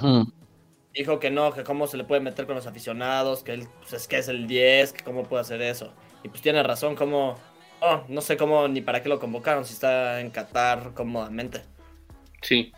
eso que por, ejemplo, ahí comparando el tema, ahí comparando el tema también, o sea, lo de Héctor Herrera puede ser que llegue a tener razón, pero también me parece que no está en situación de criticar a la afición, pero bueno, ese ya es otro tema. Eh, no sé si tengas por ahí, Iñaki, la tabla de cómo se encuentra esto, que está muy parejo, ¿no? Bueno, eh, sobre todo las los últimos dos lugares para clasificar al Mundial. Sí, los dos primeros, Argentina y Brasil, ya están clasificados. Nosotros con 28 partidos consecutivos sin perder. Después, Ecuador también con 24 puntos. Y te digo que si gana, le gana Perú, ya clasifica de una. Por matemática nomás. Perú también está con 20 puntos, pero si se, si se esmera contra Ecuador, ya también se aseguraría, aseguraría casi un puesto, Uruguay con 19 ahí. Y después Colombia con 17, séptimo Chile con 16, Bolivia octavo con 15, Paraguay noveno con 13 y Venezuela con 10. Así que a, Chile lo vemos fuera del mundial, yo creo. Chile, Bolivia y Paraguay se quedan sin mundial, en mi opinión. Yo y creo Yo le quería preguntar a Iñaki ¿a quiénes ves en el Mundial? O sea, aparte de Argentina, Brasil y Ecuador, que yo creo que también va a estar en Qatar, ¿quiénes son el que, quién será el otro que pasa directo y el que tú ves que se va a repechaje? Para mí, como está ahora, porque Colombia, bueno, se está cayendo a pedazos, la verdad, se está desmoronando, y Uruguay está medio flojo también. Ya de los últimos cinco partidos ganó solo cuatro, el resto lo perdió, ni siquiera empató, pero si fuera, si fuera así, ¿sería Uruguay al Mundial de directo como cuarto o como si, verdad? No, quinto, quinto, ah, quinto. quinto, cuarto, pero Perú. Uruguay lo yo creo que Uruguay, a repechaje. Yo creo que Uruguay va a cambiar ahí. Yo creo que al final... repechaje para mí también. Hay un nuevo comentario. Hay un nuevo comentario de un nuevo participante. A ver qué dicen. Que creo que se equivocó de, de stream porque dicen el dead está aquí. Ahí está el dead. Yo no sé quién es el Dead, pero ¿a quién se parecería de nosotros? A, ti, Abraham. A, ti se parece a ti, ah. Abraham. Otro que se parece a ti. También es de, Yo quería hacerle una mención honorífica otra vez al pistolero Luis Suárez, ¿no? Porque la verdad es que Uruguay, además de ese golazo, Uruguay, recuerdo, eh, bueno, sus dos mundiales fueron en el año del caldo, 30 y 50. Se desaparecen de los se desaparecen de los mundiales, llegan al 86. En el 86, con el príncipe Enzo Francescoli, no la armaron. Y aparecen hasta el 2002. No van al 2006. Y bueno, ahorita debuta Luis Suárez en el 2008, me parece ser, o algo así. Los mete al mundial, gana la Copa América. Y bueno, a este gol que es importantísimo, ¿no? O sea, es una un crack, siempre, con el pistolero, siempre. Es muy importante este gol. de la década, yo digo. Sí, yo estoy de acuerdo contigo. sin duda. Y también otra mención honorífica, yo creo que sería Eckerman, que agarró a Venezuela las ruinas y dijo poco a poco, mira, mira cómo va, se. Igual también jugó contra Bolivia. Yo creo que si juega contra Colombia se le complica un poco Bueno, pero también pobre selección venezolana no puede medirse bien contra otras selecciones, o sea, no, no por culpa de Peckerman, nada más. Ah, también a Gareca que. Gareca que igual Perú su época gloriosa fue en los 70s. Bueno, ya van a ir a. Parece ser que dos mundiales seguidos. Podrían. No, y después deja tú eso. O sea, los regresan al mundial después de más de 30 años. Va, llegan a una final de Copa América. Y luego se le complica un poco la eliminatoria, que de hecho empezaron a ver muchas Es lo que los periodistas en Perú. Lo empezaron a criticar muy fuerte y véanlo. Supo darle vuelta a la situación y creo que Gareca puede ser hasta el mejor técnico en la historia de, Perú. Podría ser. Es interesante, ¿no? Ajá. Adelante, Dani. Ah, perdón, yo lo que quiero decir es que yo sí creo que la diferencia de goles puede ser algo que perjudica a Perú y puede complicársele si no vence a Ecuador. Porque si llega a perder contra Ecuador y Uruguay y Colombia ganan, eh, ahora ya Perú está fuera del mundial y no está ni en repechaje. Estaría Uruguay y estaría Colombia. Entonces yo creo que a ver si no le pesa mucho eso la diferencia de goles y van a visitar un Ecuador que viene jugando muy bien. yo por eso pienso que en una de esas... Ajá. Después de, Ecuador, Perú va contra Uruguay. Uh, qué partido. Se va a definir todo. Va a estar complicado. A la Uruguay de Diego Alonso. ¿Y dónde va a ser en Lima o en Montevideo? Eh, en Lima, creo. Te lo confirmo, va a ser en Lima. Va a ser, no, no, va a ser en Montevideo. No, no, en Uruguay, de local de Uruguay. Montevideo. Entonces, no, sí está complicado. Yo creo ¿eh? que se puede quedar. Yo creo que se puede quedar sin mundial, la verdad. Pero bueno. Aún así, mucho muy meritorio. Y Iba a decir mucho meritorio. Se puede muy colar por ahí. No, eh, eh, está, está, está chistoso lo que puede ocurrir. No hay, no, no hay que descartarle a Colombia 18. ni a Chile. Y emocionante. Y emocionante. Pero esto es la mejor eliminatoria del mundo. Porque hasta las últimas instancias todavía se puede meter el penúltimo lugar. Solo después de CONCACAF, sí. y bueno, ahorita que... De Oceanía. La jornada 18, creo. Jugamos Discúlpate con Ese partido sí va a estar, va a estar picante ese partido. Sí, Quiero hacer por una acá. pregunta a ustedes y a la y claro al público. Eh, si México estuviera en la Conmebol, ¿pasaría al mundial? Sí. O sea, no es el mundial, o sea, ah, en este ah, no, en este no, pero sí iría seguido. En este puede ser que no, pero sí, sí se iría muy seguido. Yo diría que, que, de cada 5, 4. Sí, acuerdo con Abraham también. Tú, Dani, ibas a decir algo. Oigan, no, yo iba a decir que acá Tesca le pregunta a Iñaki. Oigan, ¿Uruguay no es provincia de Argentina? Y le pone, jaja, es, es broma Iñaki, aguante la nus. bueno, también. Eso decimos nosotros para joderlos a los uruguayos nomás. Pero no, luego decía Tesca que, que me parezco más a que me parezco más a Eddie Cabeche que al Ted digo que no al cómo Ted sí, te parece un poco más la verdad te parece a los dos pero sí un poquito más a, Eddie luego dicen también por acá ya bueno te preguntaban el mate pero para escucha porque recuerdan que nos pueden escuchar en Spotify en podcast te pregunta Tesca que cuál es tu mate favorito así que si quieres contesta para que te escuche toda la gente que nada más nos oye Rosamonte Rosamonte Rosamonte Rosamonte ¿Qué piensas? ¿Tú crees que México pasaría al mundial si estuviera en la Conmebol? La veo complicada ahora. O sea, competiría por ahí con Chile. Con Chile y Colombia. Por ahí a Colombia le pasan el trapo. Pero con Chile y, Perú podría competir ahí en un repechaje. Normalmente con Ecuador. Normalmente con Ecuador, o sea, me refiero con, Ecuador. El Ecuador de ahora, el Ecuador de ahora está como al nivel de, de Uruguay hace siete años atrás, diría yo. Mm, no sé si tanto, pero sí puede ser muy alto. bueno, habrá que ver en el mundial cómo se desempeñan también. Va a ser interesante, igual que por ejemplo Canadá. Le comen los nervios. Va a estar muy bonito ah, el mundial. Nosotros a, Ecuador, si no mal recuerdo, le, ganamos por un gol de diferencia, o sea, no. es que Ecuador está muy bien. Y el otro día cómo sacaron a Brasil. y a Brasil, bueno, le ganamos por porque somos unas bestias, ¿no? No, me refiero de Ecuador a Brasil, pero está bien que, que quieras ahí sacar.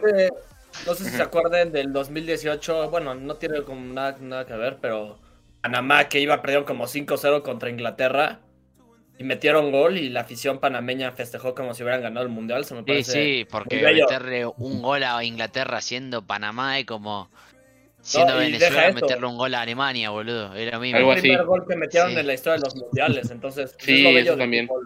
Sí, eso estuvo muy bonito fue de los mejores momentos del mundial, tal vez, aunque haya sido en un partido resuelto. Pero con esto, ahí se va a quedar, yo creo, moderando el chat y como ha estado hasta ahora. Pero gracias a Iñaki por estar acá en las eliminatorias sudamericanas. Un abrazo.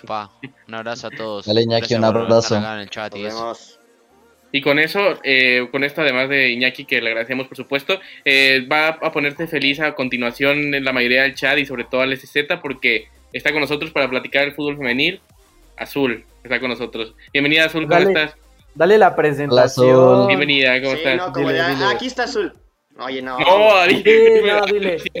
la bilingüe, Desde que se Madrid, ¿cómo es? Y la broma, Sí, a ver, te damos chance de que lo vuelvas a hacer. Una buena presentación para Azul. con nosotros está a la que más quiere el chat, eh, la favorita de Asado Deportivo, eh, no sé, la que habla la italiana o la que se cree italiana pero es italiana. está con nosotros Azul, bienvenida Azul, ¿cómo estás? Pésimo, pésimo. Ah. Mira, te enseño cómo se hace, mira. Con ustedes, más de 70 mil followers en TikTok, experta de Liga MX femenil, la consentida del chat, señoras y señores, Azul Filipón. Eso sí me gusta. así, así, así. Qué grande, Mike. Bueno, ahora sí, Azul. Bienvenida. ¿Cómo estás? ¿Cómo estás? Ah, bueno, eh, vengo un ratito con ustedes para platicar de Liga MX Femenil. No, no dice cómo está, no lo contesta. Ah, perdón, estoy muy bien. ¿Cómo están ustedes? Ya pasó su debate. ¿Tu playera? Yo, ya me tranquilicé un poquito, ya, ya estoy más tranquilo. Sí, ¿Tu playera?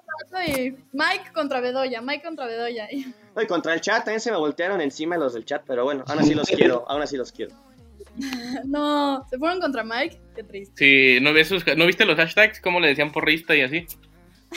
bueno, el chat está conmigo. Hay porrista de Choa.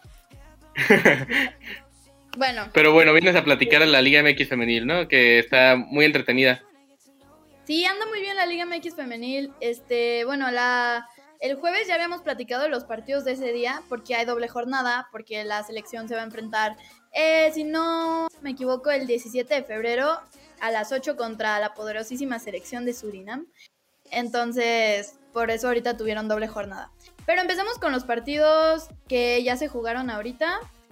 Eh, sí, primero tenemos que Toluca perdió 3-1 contra Pachuca y Charlín Corral, la actual goleadora de la liga, eh, hizo un doblete para el triunfo en casa de las Tuzas. Y bueno, con esto las Tuzas suman cuatro victorias consecutivas y tienen 12 puntos, van en primer lugar de la tabla. Y abajo está, uy, creo que América o Chivas. Bueno, luego la Chivas, No, perdón, pero Charly Corral volvió a México, ¿no? O sea, sí, desde el torneo pasado. Charly Corral estaba en nuestro Atlético de Madrid y por una lesión que le impidió ahí pues seguir de titular, regresó a México, pero lo está haciendo bastante bien, muchos dudaban de ella, pero ahorita es la goleadora de la liga.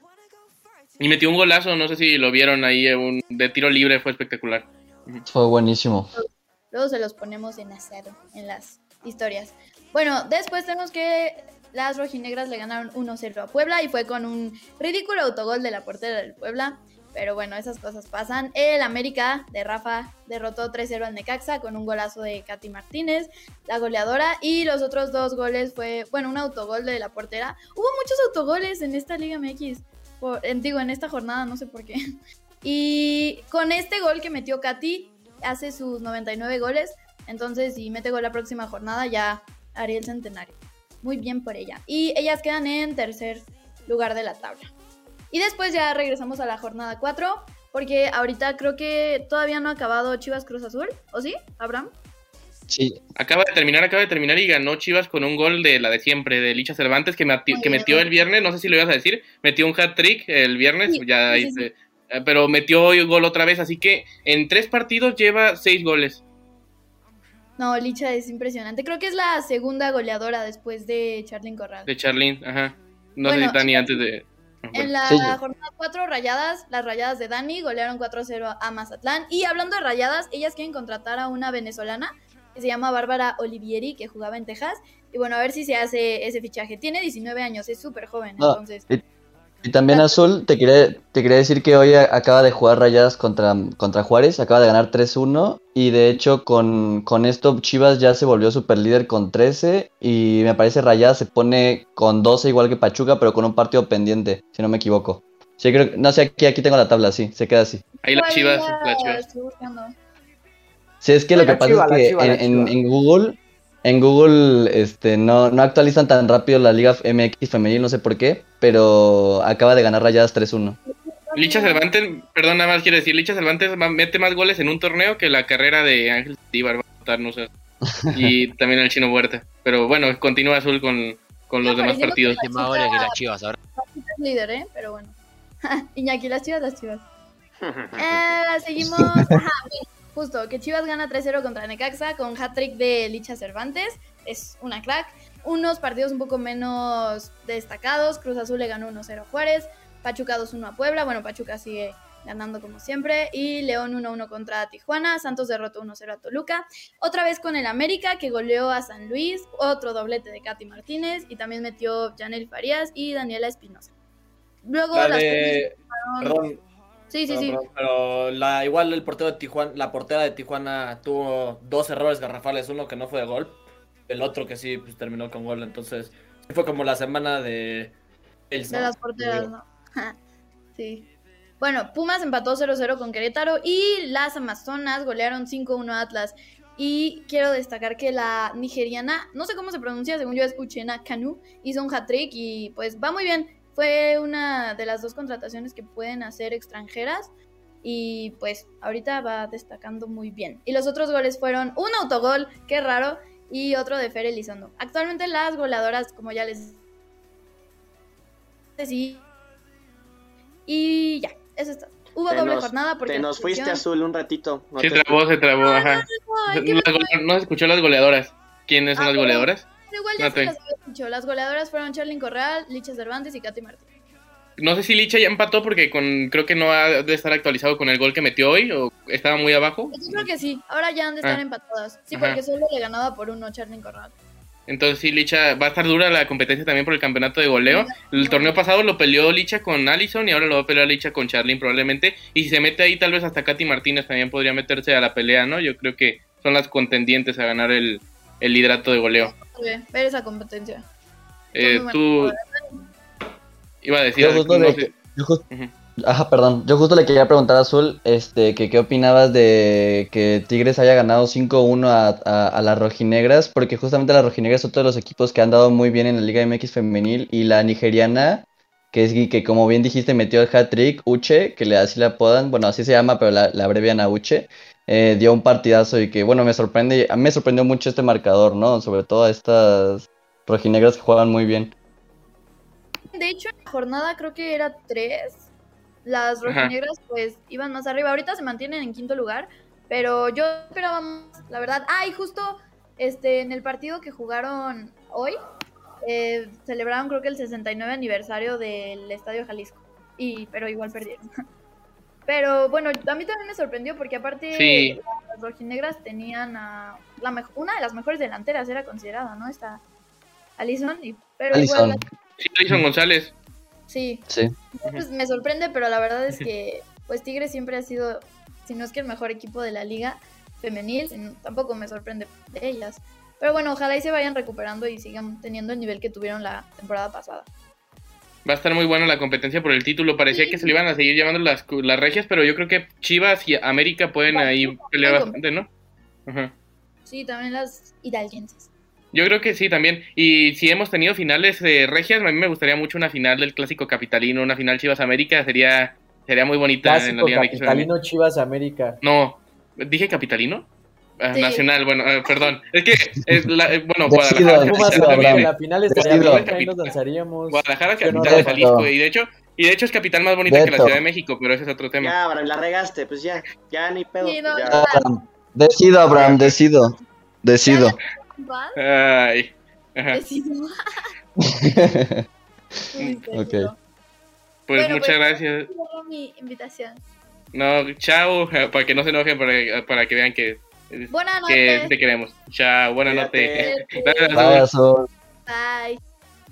Y bueno, si quieren, antes de pasar con Ramiro, gracias a Azul, muchísimas gracias. Vamos a un poco hablar de los fichajes, ¿no? Que hubo el día de hoy, el Deadline Day, de Pierre America Bomellán, la llegada al Barça, eh, ahí por Mikey Bedoya. Tal les emocionaron, no tanto como Ramiro, que justamente va a estar con nosotros, pero eh, también ahí con el Barça. Llegaron fichajes también en otras ligas. Luis Díaz, me parece el gran fichaje del, del, del de este invierno, la llegada a Liverpool. Me parece un fichajazo. Pero tú ibas a decir algo, Rafa. Sí, la verdad yo quiero hablar del excelente mercado de fichajes que hizo el Everton, que todos los anunciaron este día. Eh, trajeron a Super Frankie Lampard, de director técnico, que no es muy buen director técnico, pero claro, es un histórico de Bueno, todavía puede demostrarlo, o sea, no le fue muy bien en el Chelsea, pero todavía tiene para demostrarlo. O sea, no le fue muy bien en el Chelsea por las exigencias, pero la verdad es que no lo hizo tan mal. Porque bueno, los metió en primero de Champions y bueno, creo que iban por cuarto o algo así en la Premier no sé, hasta menos. Bueno, Frankie Lampard, Tony Van de Beek, y ¿cómo se llama? Y Dele Ali. Dele Ali. Dele Ali, sí. Dele Ali. Entonces me parece muy buen mercado de fichajes que hizo el Everton, ¿no? Me parece un buen mercado, pero me parece raro que contraten a Donny Van de Beek y a Dele Ali, a los dos me parecen futbolistas algo parecidos, algo sí, sí, sí, sí, mucha gente sí, por ejemplo, el Newcastle, que obviamente no extrañaría a nadie, fue el que más gastó en este mercado en la Premier y en el, en el mundo en general fue el que más gastó. Eh, fichó a un central del Brighton, fichó al delantero del Borley Wood, a Bourne es el central del Brighton, también fichó a Target, eh, otro lateral, creo que... A Trippier. El, a Trippier. El Newcastle tiene tal vez de las mejores duplas de laterales en la Premier y eso con tal de salvarse tienen a Matt Target por un lado y a Kieran Trippier por el otro, que me parece una dupla bastante buena. No sé si ibas... Ajá, sí. Perdona, pero ¿a poco el Newcastle fue el que más gastó? Porque yo había visto que era el Barcelona. Y el América. No, el Newcastle. No, el ah, Barça no, no pudo gastar más porque uno llegó cedido y dos llegaron gratis. Bueno, el Barça fue el que más gastó en España. El Barça fue el que más gastó en España. Y bueno, el América. el América que. No, no, no. No, América no. No, no. Hablemos de, de Aubameyang. más gastó en el mundo, papá. no, antes de Aubameyang, Bedoya también hablando de la Premier, creo que ibas a decir algo, y supongo, sobre el City, ¿no? De lo de Julián. Sí, la araña, la araña, la conocidísima araña, ya fichó 27 milloncitos, le costó a mi Manchester City. Llega hasta, hasta junio, pero vamos a ver qué onda. La verdad es que por lo que lo vi, por lo que le vi en River, es un excelente jugador y con eso de, de que nos falta desde hace tiempo, desde la salida del Kun, un, un verdadero centro delantero, entonces nos va a caer increíble la llegada de... Que llega hasta el verano, ¿no? Llegar ahorita, ¿no? Sí, va a seguir en River estos meses herido. Y Dani también tuvo, no sé qué tienes que comentar. Yo quería destacar que se le cayó el fichaje a Liverpool en la última media hora de Fabio Carvalho. Eh, sobre todo porque parecía un muy buen fichaje de Fulham, porque en Fulham jugaba bastante bien y creo que le, le venía bien a Liverpool. Y también destacar eh, Dele Ali, que ya es nuevo fichaje de, del Everton, perdón. Del Everton, Rafa. Sí, Rafa lo dijo y creo que del perdón, Tottenham, Dejan Kulusevski, no, no está bien, perdón. Ah, eh, Dejan Kulusevski del de, la Juve y también eh, eh, ficharon a otro de la Juve a, a Betancourt, a Rodrigo Betancourt. Y la Juve también es uno de los que mayores salieron reforzados en este verano, sobre todo por ese fichaje, ¿no? De Dusan Blaovic, que me parece entre ese y el de Luis Díaz, a mí por el precio y por eso, me parece mejor el de Luis Díaz que llega del Porto a Liverpool. Y creo que por ahí descontamos mucho a Liverpool, pero me parece que después de el Manchester City y del Real Madrid ahí podría competir para ser de los favoritos a ganar esta Champions. Oye, ¿y de tu Atleti? Ah, Reinildo mandaba, el mozambiqueño de Lille, un lateral espectacular, ¿no? Y también este llega como lateral derecho, llegó Daniel Vaz del Valencia, ese sí me parece. Bueno, los dos me parecen buenos fichajes. Los fichajes me parece, sí, es mi atleti. Los dos fichajes me parecen buenos porque se necesitaba un lateral por cada banda, sobre todo el de Daniel Vaz, que es completo, puede jugar de contención, puede jugar de interior, puede jugar de lateral. Así que de Valencia al Atleti me parece un buen fichaje. Oye, Abraham. Y, y, Reinaldo es buenísimo, o sea, hizo una temporada buenísima con la Liga, Reinaldo, perdón, con la, con la, con la, en la Liga 1, en la Liga 1, con, eh, con, el, O sea, cuando, cuando quedaron campeones, él dio un, un temporadón. Sí, y me parece que o sea, sobre todo se necesitaba eh, cubrir a Lodi, porque Lodi ha bajado mucho su nivel, o más bien nunca ha podido potenciarse a, a hacer lo que quieren que sea de él justamente. Pero antes de pasar al tema de la NFL, ya está con nosotros que va a hablar justamente de eso. Ajá. Otro, otro fichaje que es de la Liga MX, esos no los podemos no decir. Eh, Jefferson Montero, el capitán de Venezuela, me parece ser que está a punto de cerrar con, con los Tigres. Y me parece ser que el Titán Salcedo se va, o sea, es un intercambio, ¿no?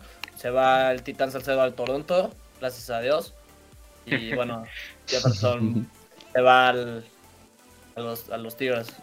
Dani.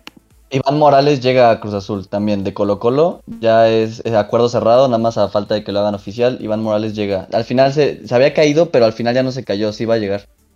Por lo que, fue el último... Se cayó y se levantó.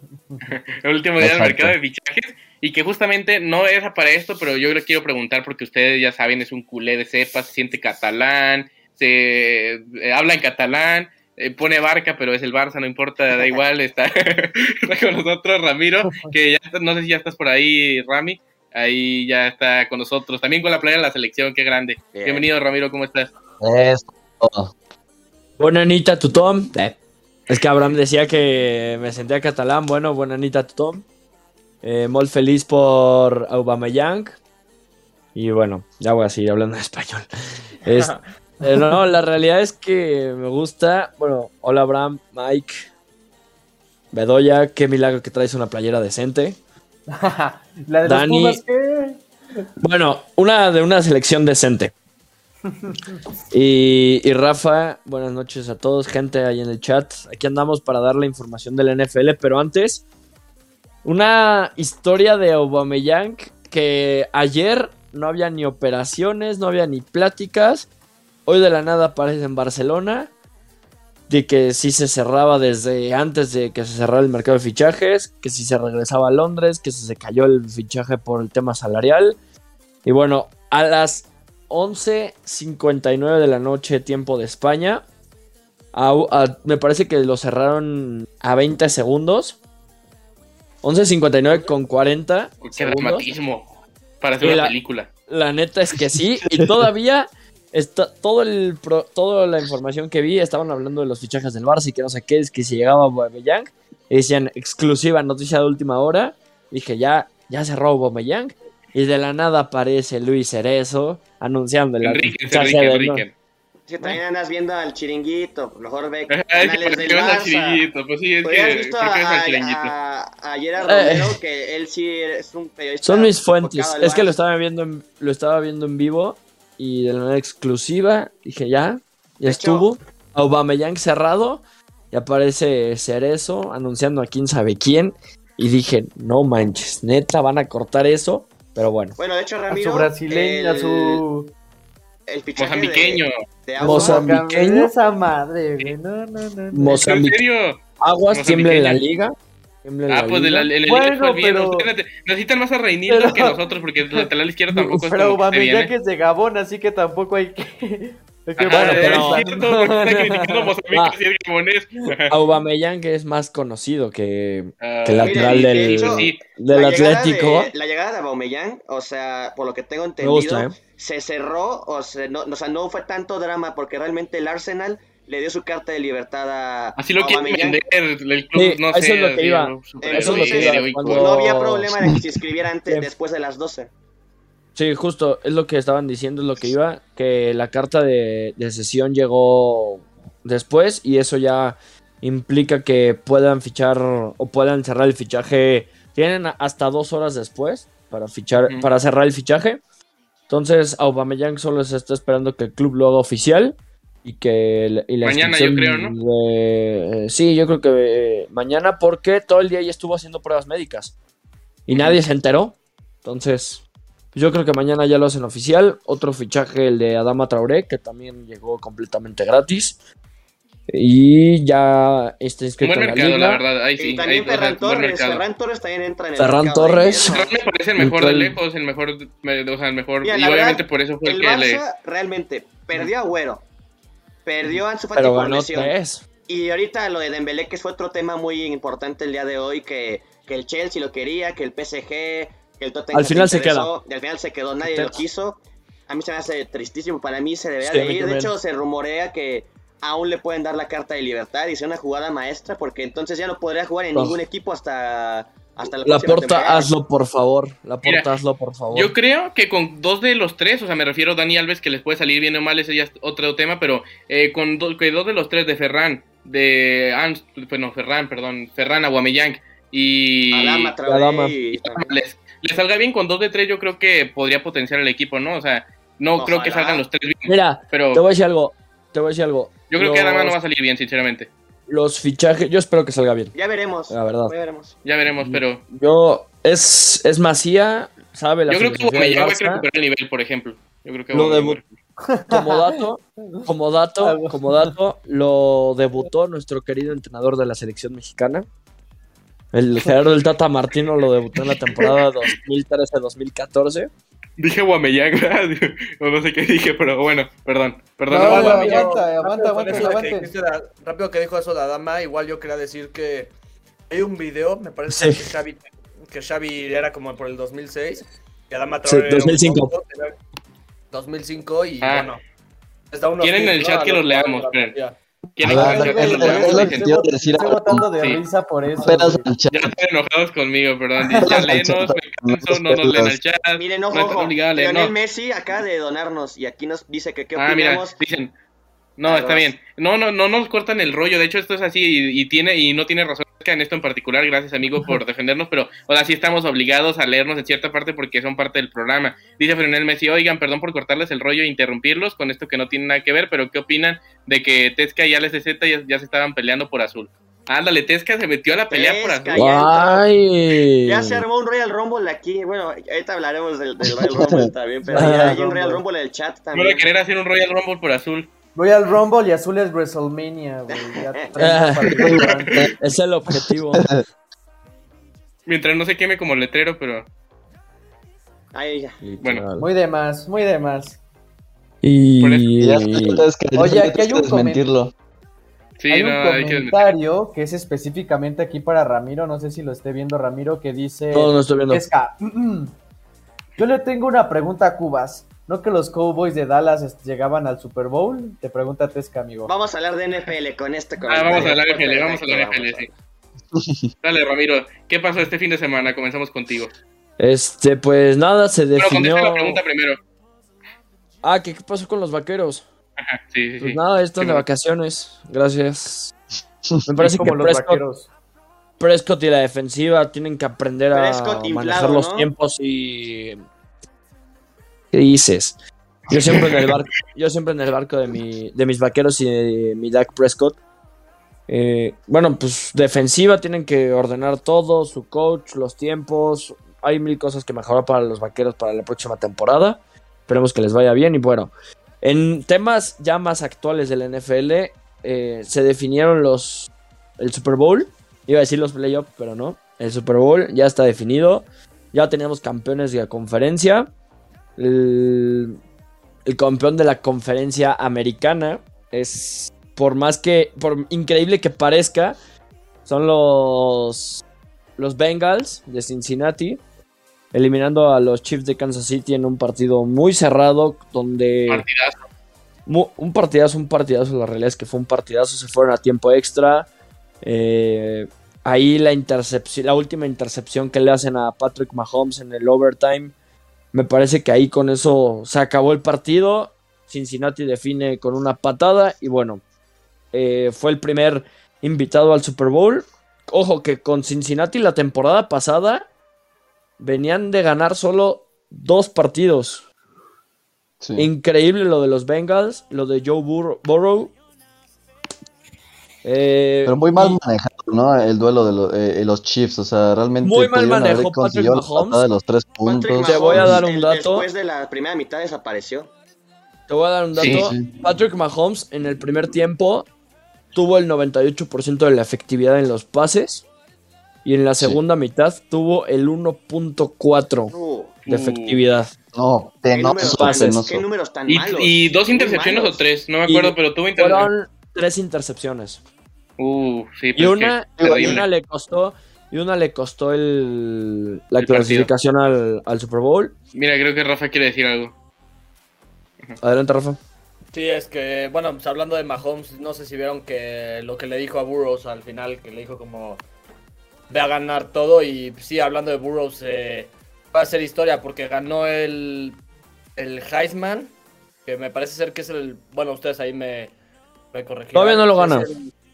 No, o sea, ya lo ganó. ¿No? Ya lo ganó, eh, que es el, creo que el premio al mejor jugador, no sé, la verdad, el mejor jugador de, la college. Pues ganó el. Ajá, el Heisman sí ya lo ganó. Sí. Exacto. Ganó el, el título nacional y puede ganar el Super Bowl, ¿no? Entonces, sería. Creo que el único, bueno, no sé. El primero sí, el primero en hacerlo y en dos años sería. En tres años, bueno. En tres años seguidos. en tres años, sí, o sea, en dos años de profesional, en tres años, o sea, lo lograría todo. Sí, de hecho aquí está el, dato. Eh, que ningún coreback ha ganado el Heisman, el campeonato de la conferencia y el Super Bowl. Y Joe Burrow está a punto de, de tener la chance de ganar los tres premios. Y obviamente, si gana el Super Bowl, yo creo que le dan el, el MVP de la temporada. Creo que por lógica, por, por, el Super Bowl. Y sobre todo por la temporada que ha tenido con los, con los Bengals, ¿no? A pesar de todas las altibajes que ha tenido en los últimos dos años, eh, de lesiones, de su equipo no, no daba, ganó dos, dos, partidos la temporada pasada. Hoy están a punto de jugar en un Super Bowl. Hoy están a punto de conseguir su, su título. Y bueno, conseguir su primer. Este, hacer historia, Burrow, como el único coreback en ganar esos tres premios. Que sin duda sería muy bueno para él y para su carrera. Hay futuro en, en ese jugador tiene muchísimo futuro. Eh, al igual que Patrick Mahomes. Yo entiendo que se equivoca en el primer desde el primer tiempo en no asegurar una patada de tres puntos. Ir a buscar el, touchdown en, cuando ya iba 21-7, 21-10 el partido. 21-10. 21-10. Y bueno, ese fue el partido. Abraham, ¿hay, comentarios? Sí, justamente Bedoya, Bedoya casi casi está, ha de estar llorando porque el chat está romántico y justamente por ah, el chat romántico. Así que Bedoya debe estar así secándose las lágrimas de que el chat está romántico. Como pesa en el agua se siente. Exacto, exacto. Yo lo que quería decir rápido Adelante, Mike. es que la semana pasada estábamos debatiendo que si este Josh Allen, Patrick Mahomes y aquí Joey Burrow acaba de entrar a la discusión, ¿no? Y, lo puede, y es más, hasta los podrá ganar el Super Bowl.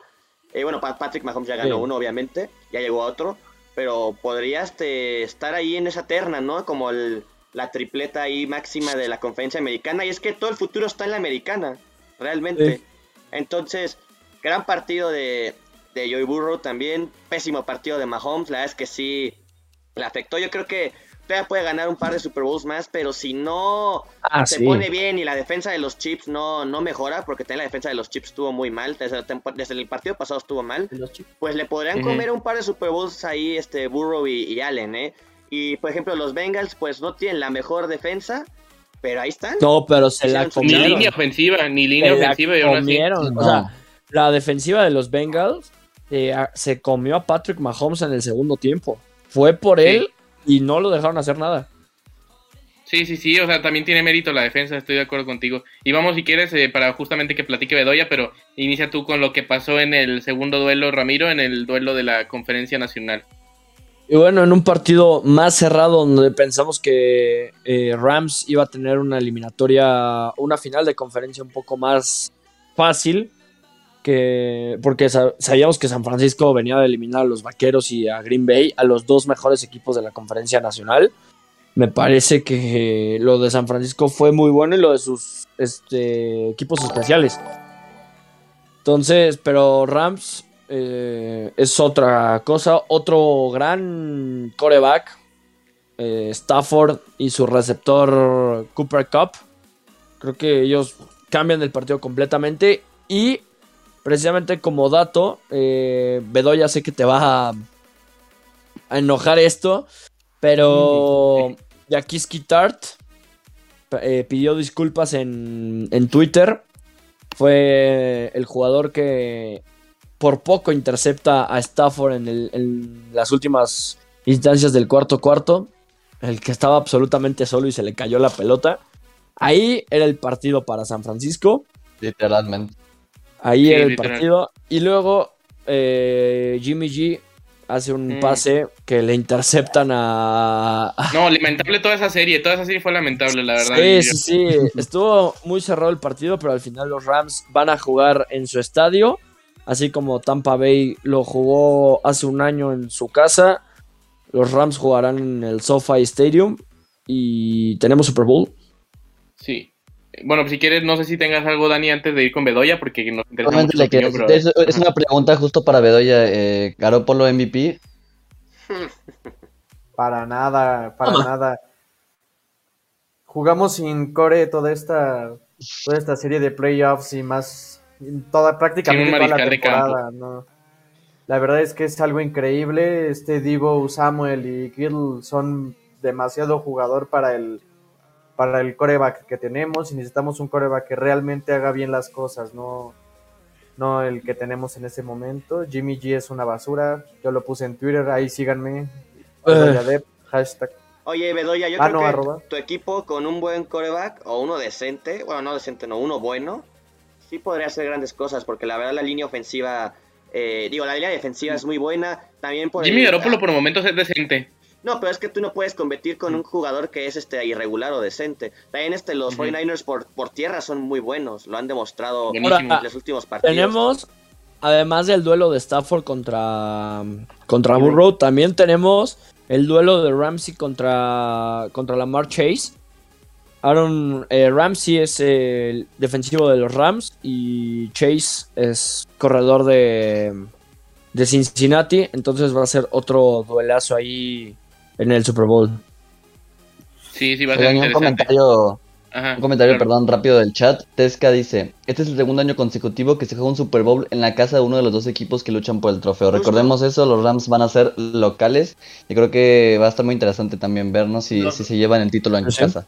Yo creo que algo que decir Rafa, algo que decir Rafa. Adelante, Rafa. Eh, pues, que Rams, este, gracias Bedoya, que Rams este, pues es el primer equipo en que juega la final de conferencia y el Super Bowl en su estadio. Y otro dato que dicen que me parece muy, muy interesante, Sean McVay es el, el head coach de los Rams, tiene 36 años. Ah, sí. Y Jack Taylor tiene, que es el head coach de los Bengals, 38. Entonces, mm. es el Super Bowl en el que los head, bueno, en donde los head coaches son los más jóvenes. Entonces, bueno, los más jóvenes siendo entrenadores. Entonces, eh, wow, ¿no? Sí, es algo muy interesante porque además en estos playoffs no nada más en ellos dos, por ejemplo, o sea, Andy Reid sí tiene ya su edad, pero el coach de los 49ers, eh, eh, Shanahan, Kyle Shanahan también es joven, Matt LaFleur de los Packers, por ejemplo, también, en otro caso también Bravel es joven de los Titans, hay muchos eh, coaches jóvenes en la NFL, lo cual es también bastante bueno. igual en, en, los head coaches, también es muy bueno ver eso. Generacional, pues pero de muy jóvenes prácticamente, o sea, eso es muy bueno. Pues señores, yo les digo que hay que disfrutar esto porque ya no vamos a hablar de NFL hasta que sea la, la previa y cuando sea el partido. Por eso quería decirles el que, partido. que el próximo ah, jueves no vamos a hablar de NFL, yo creo, pero el próximo lunes y jueves, o sea, de la próxima semana hay que hablar los dos días, yo creo, de NFL porque es la semana de tiempo. Solo, solo como dato, perdón, Dani, solo como dato de hablando del Pro Bowl, ya hay tres corebacks de la conferencia americana para el Pro Bowl está Mac Jones, que para mí también tiene un futuro increíble, coreback de los Patriotas. Kirk Cousins, el coreback de Vikingos, y, y Russell Wilson, el coreback de, de, Seahawks. Ya están los tres listos para el, para el Pro Bowl, son los únicos que han anunciado.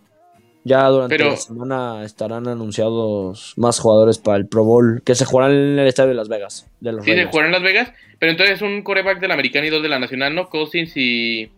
y ¿Cuál fue el último que dijiste? Ajá, son dos de la nacional y Mac Jones de la americana. Ajá, y Russell Wilson. Muy bien, entonces va a estar también interesante el Pro Bowl, ya se me había olvidado, pero eh, justamente antes de terminar la NFL, eh, ¿quieres comentar algo más, Dani? Sí, yo quería, lo que pasa es que Alex Z también nos pide que digamos con quién vamos para el Super Bowl. Entonces, ah, sí, para, pronósticos a dos semanas. Para decir nuestros, pronósticos antes de terminar. Eh, tú, Rafa, ¿quién, ¿quién gana el Super Bowl? Así nada más, un equipo u otro. Bengals. Eh, Mike. Yo creo que Burrow es mejor este mariscal que Stafford, pero es mejor equipo los Rams, entonces los Rams van a ganar. Dani. Bengals. Yo voy con Bengals. Ramiro. Rami, ¿quién crees que gane? Eh, Rams. ¿Tú, Bedoya? ¿Quién crees que gane el Super Bowl? Bengals. Yo creo que los Bengals. Yo creo que los Bengals van a ganar el Super Bowl. Sí, la verdad es que sí. Pero va a estar muy bueno. Creo que, o sea, no va a ser tan de rating y tanto así, pero va, a, estar muy partido, Va a ser muy buen partido. Pero la verdad, pues sí, yo quería que ganen los Chips. Creo que había sido un partido un poquito más espectacular. Sí, yo. Opina lo mismo, opina lo mismo que tú, Mike. Que están los mejores equipos de ambas conferencias dentro del Super Bowl, sin ninguna duda. Mm. los equipos más completos. Ok, ah, eh, yo creo que, bueno, puede ser, ese sería también otro debate. Mm. Pero. Yo no tanto, pero. Yo no creo que los Bengals sean lo mejor de la americana. No, yo tampoco. Yo tampoco. Ni que los Rams hayan sido lo, la mejor. Sí, de los lo mejor de la nacional. No siempre hay que ser el mejor, o sea, hay que ser el campeón. Exactamente. Sí, claro. Pero bueno, ya cuando se acerque el Super Bowl ya podemos hablar más a profundidad de, esto y pues aprovechar porque se nos va la NFL hasta de Vámonos, pero vámonos con algo más, vámonos con algo más. Sí, vámonos. Bueno, hay que agradecerle a Ramiro porque si no, no lo vamos a como azul, así que muchas gracias, Rami. Gracias, Rami. Un abrazo, Ramiro. Un abrazo. Vamos a, antes de terminar el programa, tenemos un tema que le va a interesar mucho a Mike, justamente, platicar del Royal Rumble antes del tenis, porque el tenis también lo vamos a comentar, por supuesto, pero el Royal Rumble, de forma más o menos rápida, ¿qué te pareció este evento de tu empresa de lucha favorita, como la WWE, Mike? Mira, bueno, ese es otro debate que tenemos que tener. Eh, la verdad es que viéndolo ya en frío, fue un mal evento. Fue un mal evento realmente. Obviamente las luchas de relleno que fueron las de Becky Lynch contra Duro por el campeonato eh, femenino de Raw, la lucha me. O sea, no fue ni muy buena ni muy mala, simplemente ni fu ni fa. La lucha de Edge y Beth Phoenix contra The Missy Maris también estaba muy de relleno, simplemente Una lágrima. yo creo que Edge y Beth Phoenix querían cumplir ese sueño, ¿no? De luchar juntos, ya que Edge le, lo, le dieron la alta para competir que regresó.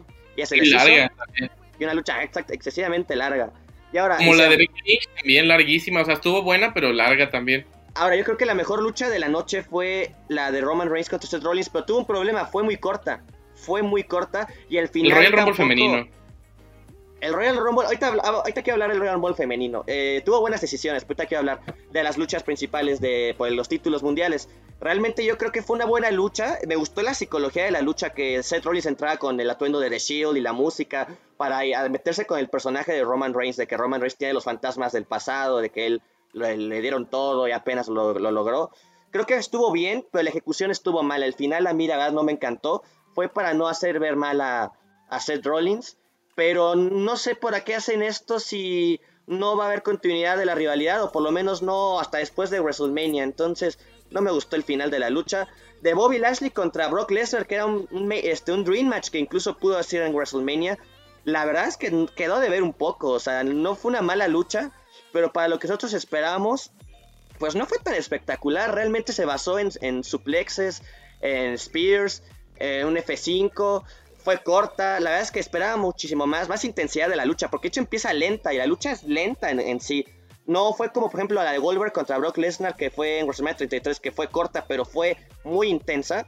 Esta fue todo lo contrario, fue más larga. Es más, creo que me gustó más la de Brock Lesnar, digo, la de Goldberg contra Bobby Lashley en Arabia Manía. Yo iba a decir que es muy triste decir esto, pero me pareció mucho mejor o mucho más divertida la lucha de Becky Lynch contra Doudrop que la de eh, Brock Lesnar contra Bobby Lashley. O sea, fue, Sí, fue algo extraño. Pero siento que lo importante de esta lucha fue lo que sucedió al final, ¿no? El cómo concluyó la lucha. Bueno, sí. No tanto fue lo que pasó durante. No, pero es que también si era un Dream Match, esperabas algo más. O sea, porque no era una lucha X, era una lucha que mucha gente estaba esperando desde hace muchos años, desde que Bobby Lashley firmó con WWE. No vas a convencer a Mike Bedoya porque aquí Mike es el tú de la selección, así Mike de la, de la WWE. A ver, pero, no, no, no, estoy atacando, pero no estoy atacando. Tal vez no se da, o sea, tal vez no, no sé, no le, no le parece tanto lo que sigan como con la storyline de Paul Heyman y Roman Reigns.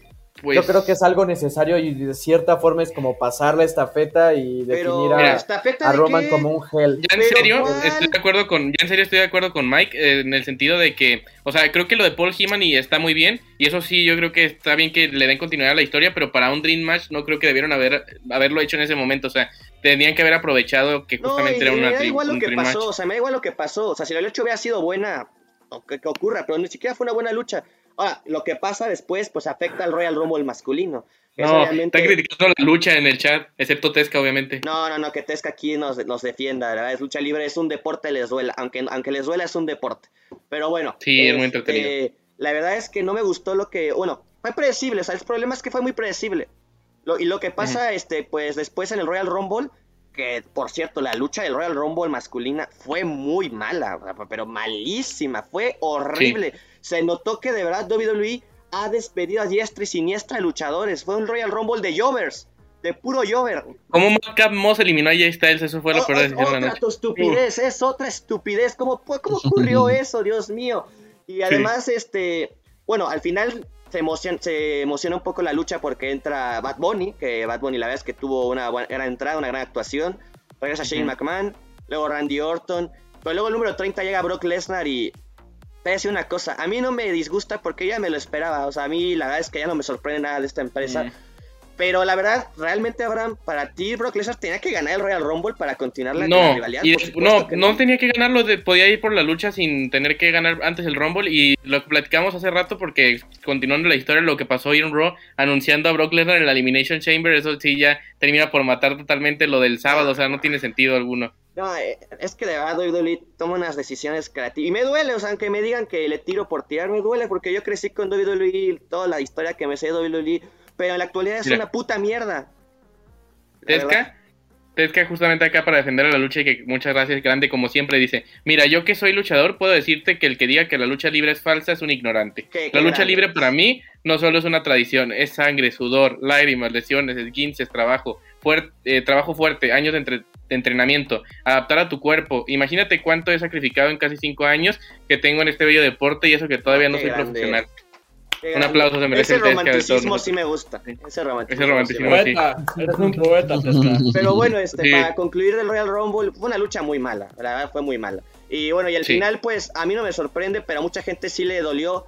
No sé por qué les duele, digo, o sea, ¿qué, qué esperan de WWE en estos años? O sea, no ah, ya, ya, ya, ya, ya, ya, bueno, Así ya está el modo hater. pero el Royal Rumble femenino.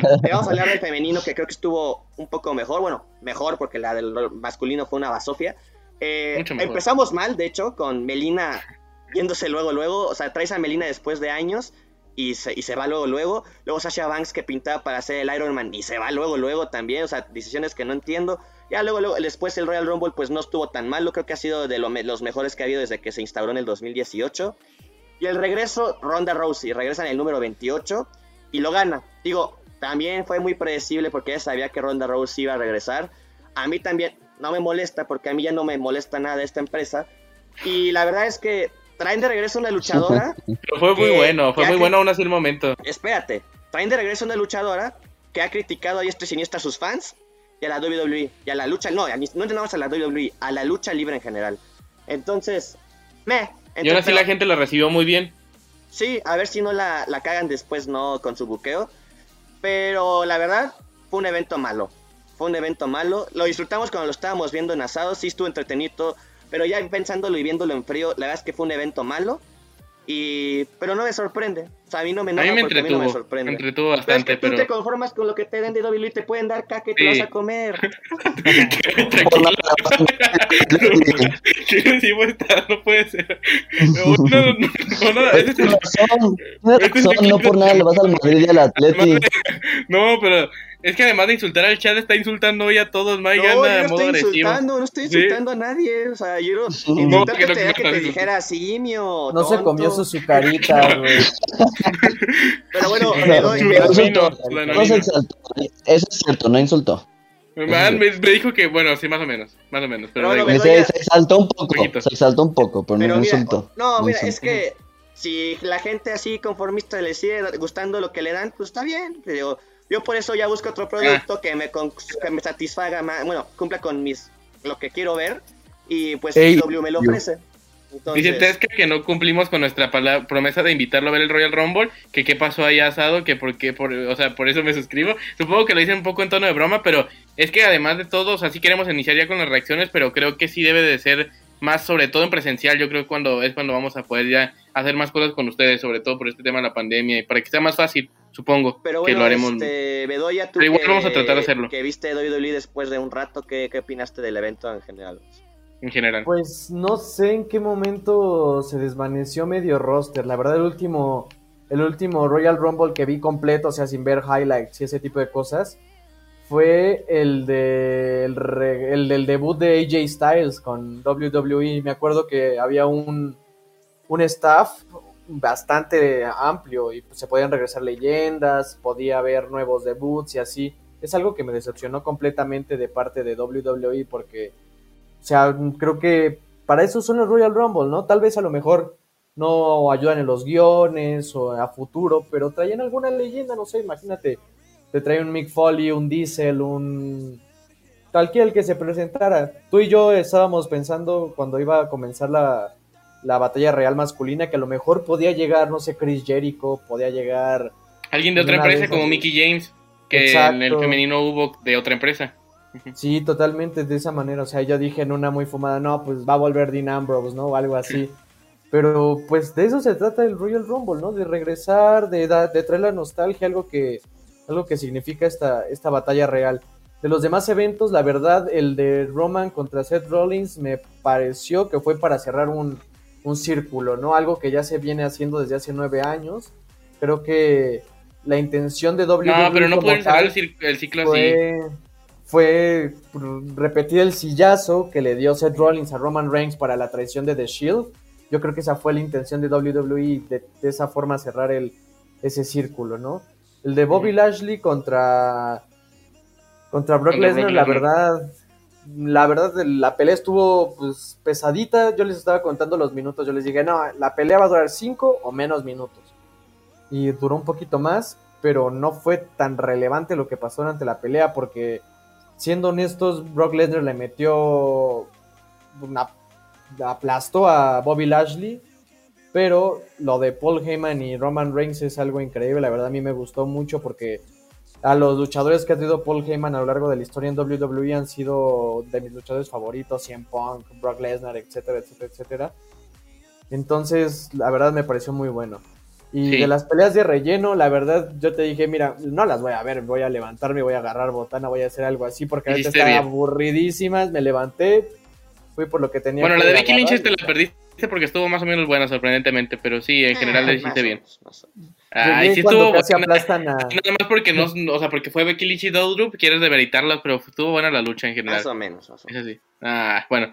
Si quieren pasamos al tenis y justamente ahí Rafa eh, ha de estar muy emocionado porque, bueno, a pesar de que podamos tener más admiración, yo por ejemplo Roger Federer, creo que la Novak Djokovic, en general no podemos dejar de admirar a Rafa Nadal después de lo que hizo. Creo que el, el mayor éxito de su carrera fue justamente este fin de semana y fue algo impresionante, Rafa, lo que sucedió en Australia. Sí, la verdad es que Rafa Nadal, la fiera, es histórica, la verdad.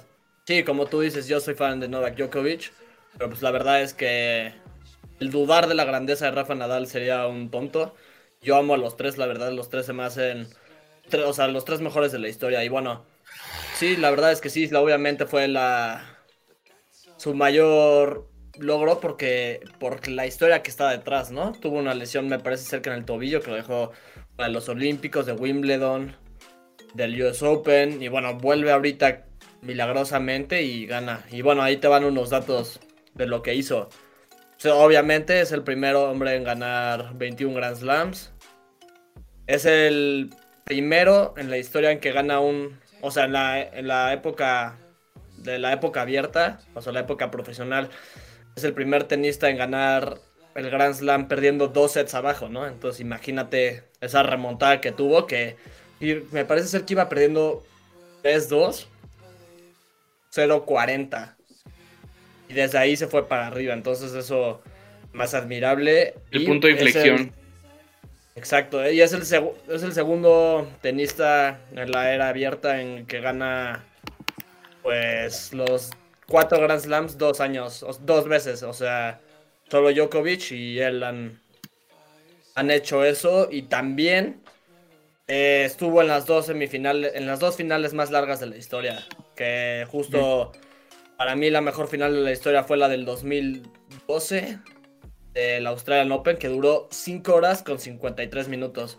No sé si te acuerdas o no sé si viste que al final del, del partido le traen una silla a los dos tenistas para que se sienten. Entonces yo creo que esa es la mejor final, pero Dani, ¿quieres decir algo? Creo que fue buenísima, sí.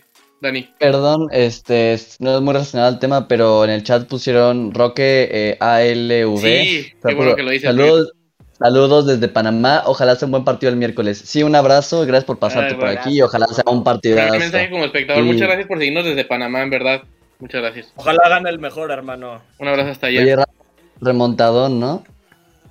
Remontada épica, la verdad es que. Perdón, perdón, Rafa, antes de que sigan, nada más para leer otro comentario acá, porque si no lo pasa de ALSZ, nuestro suscriptor, que dice: eh, Por favor, Abraham, una reta de food asado deportivo contra suscriptores. Hay que armarla después, ya cuando. Sobre todo cuando ya esté ya también, y si no, que vayan ellos de momento. Pero no, sí, hay que. Estaría bien, estaría muy chido, yo creo. Pero ya, ya vemos después. Pero adelante, Rafa, perdón.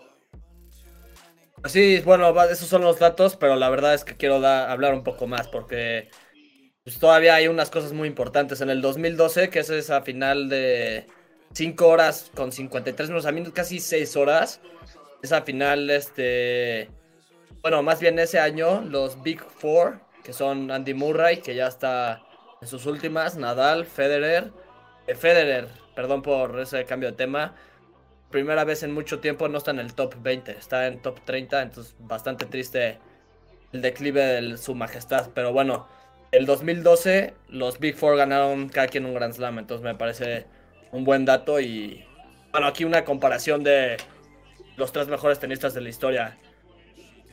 Nadal ha ganado dos abiertos de Australia, 13 Roland Garros, dos Wimbledons y cuatro US Opens, o sea, 21. Federer tiene 6 Australian Open, un Roland Garros, 8 Wimbledons y 5 US Opens. Y el serbio Novak Djokovic tiene 9 Australian Opens, 2 Roland Garros, 6 Wimbledon y 3 US Open. Entonces, sí, somos afortunados de vivir en la mejor época, la mejor época. del tenis. En la mejor época de la historia del tenis. Porque esos tres son unos fenómenos. Sí. Y aparte que cada uno tiene su, su superficie, ¿no? Nadal que es de arcilla. Pero sí. Federer de Wimbledon y bueno, Djokovic de... De cancha dura. Pero sí, igual lo mejor de esto y que nos demuestran que son los tres mejores de la historia, para ti sí son los tres mejores de la historia en el tenis masculino. ¿Sí? Oye, Rafiki, te preguntan aquí en el chat un nuevo una nueva persona que acaba de entrar que se llama Radio Dado Sport. ¿Qué, te parece Mateo Berretini? Berretini. Mateo Berretini, me, parece un tenista con demasiado futuro. La verdad es que tiene un martillo en la derecha. Siento que lo que le falta es más lo mental, ¿no? Para ganar un Grand Slam, pero sí es un gran tenista. Sí. Y, yo creo que sí va a ganar unos cuantos Grand Slams.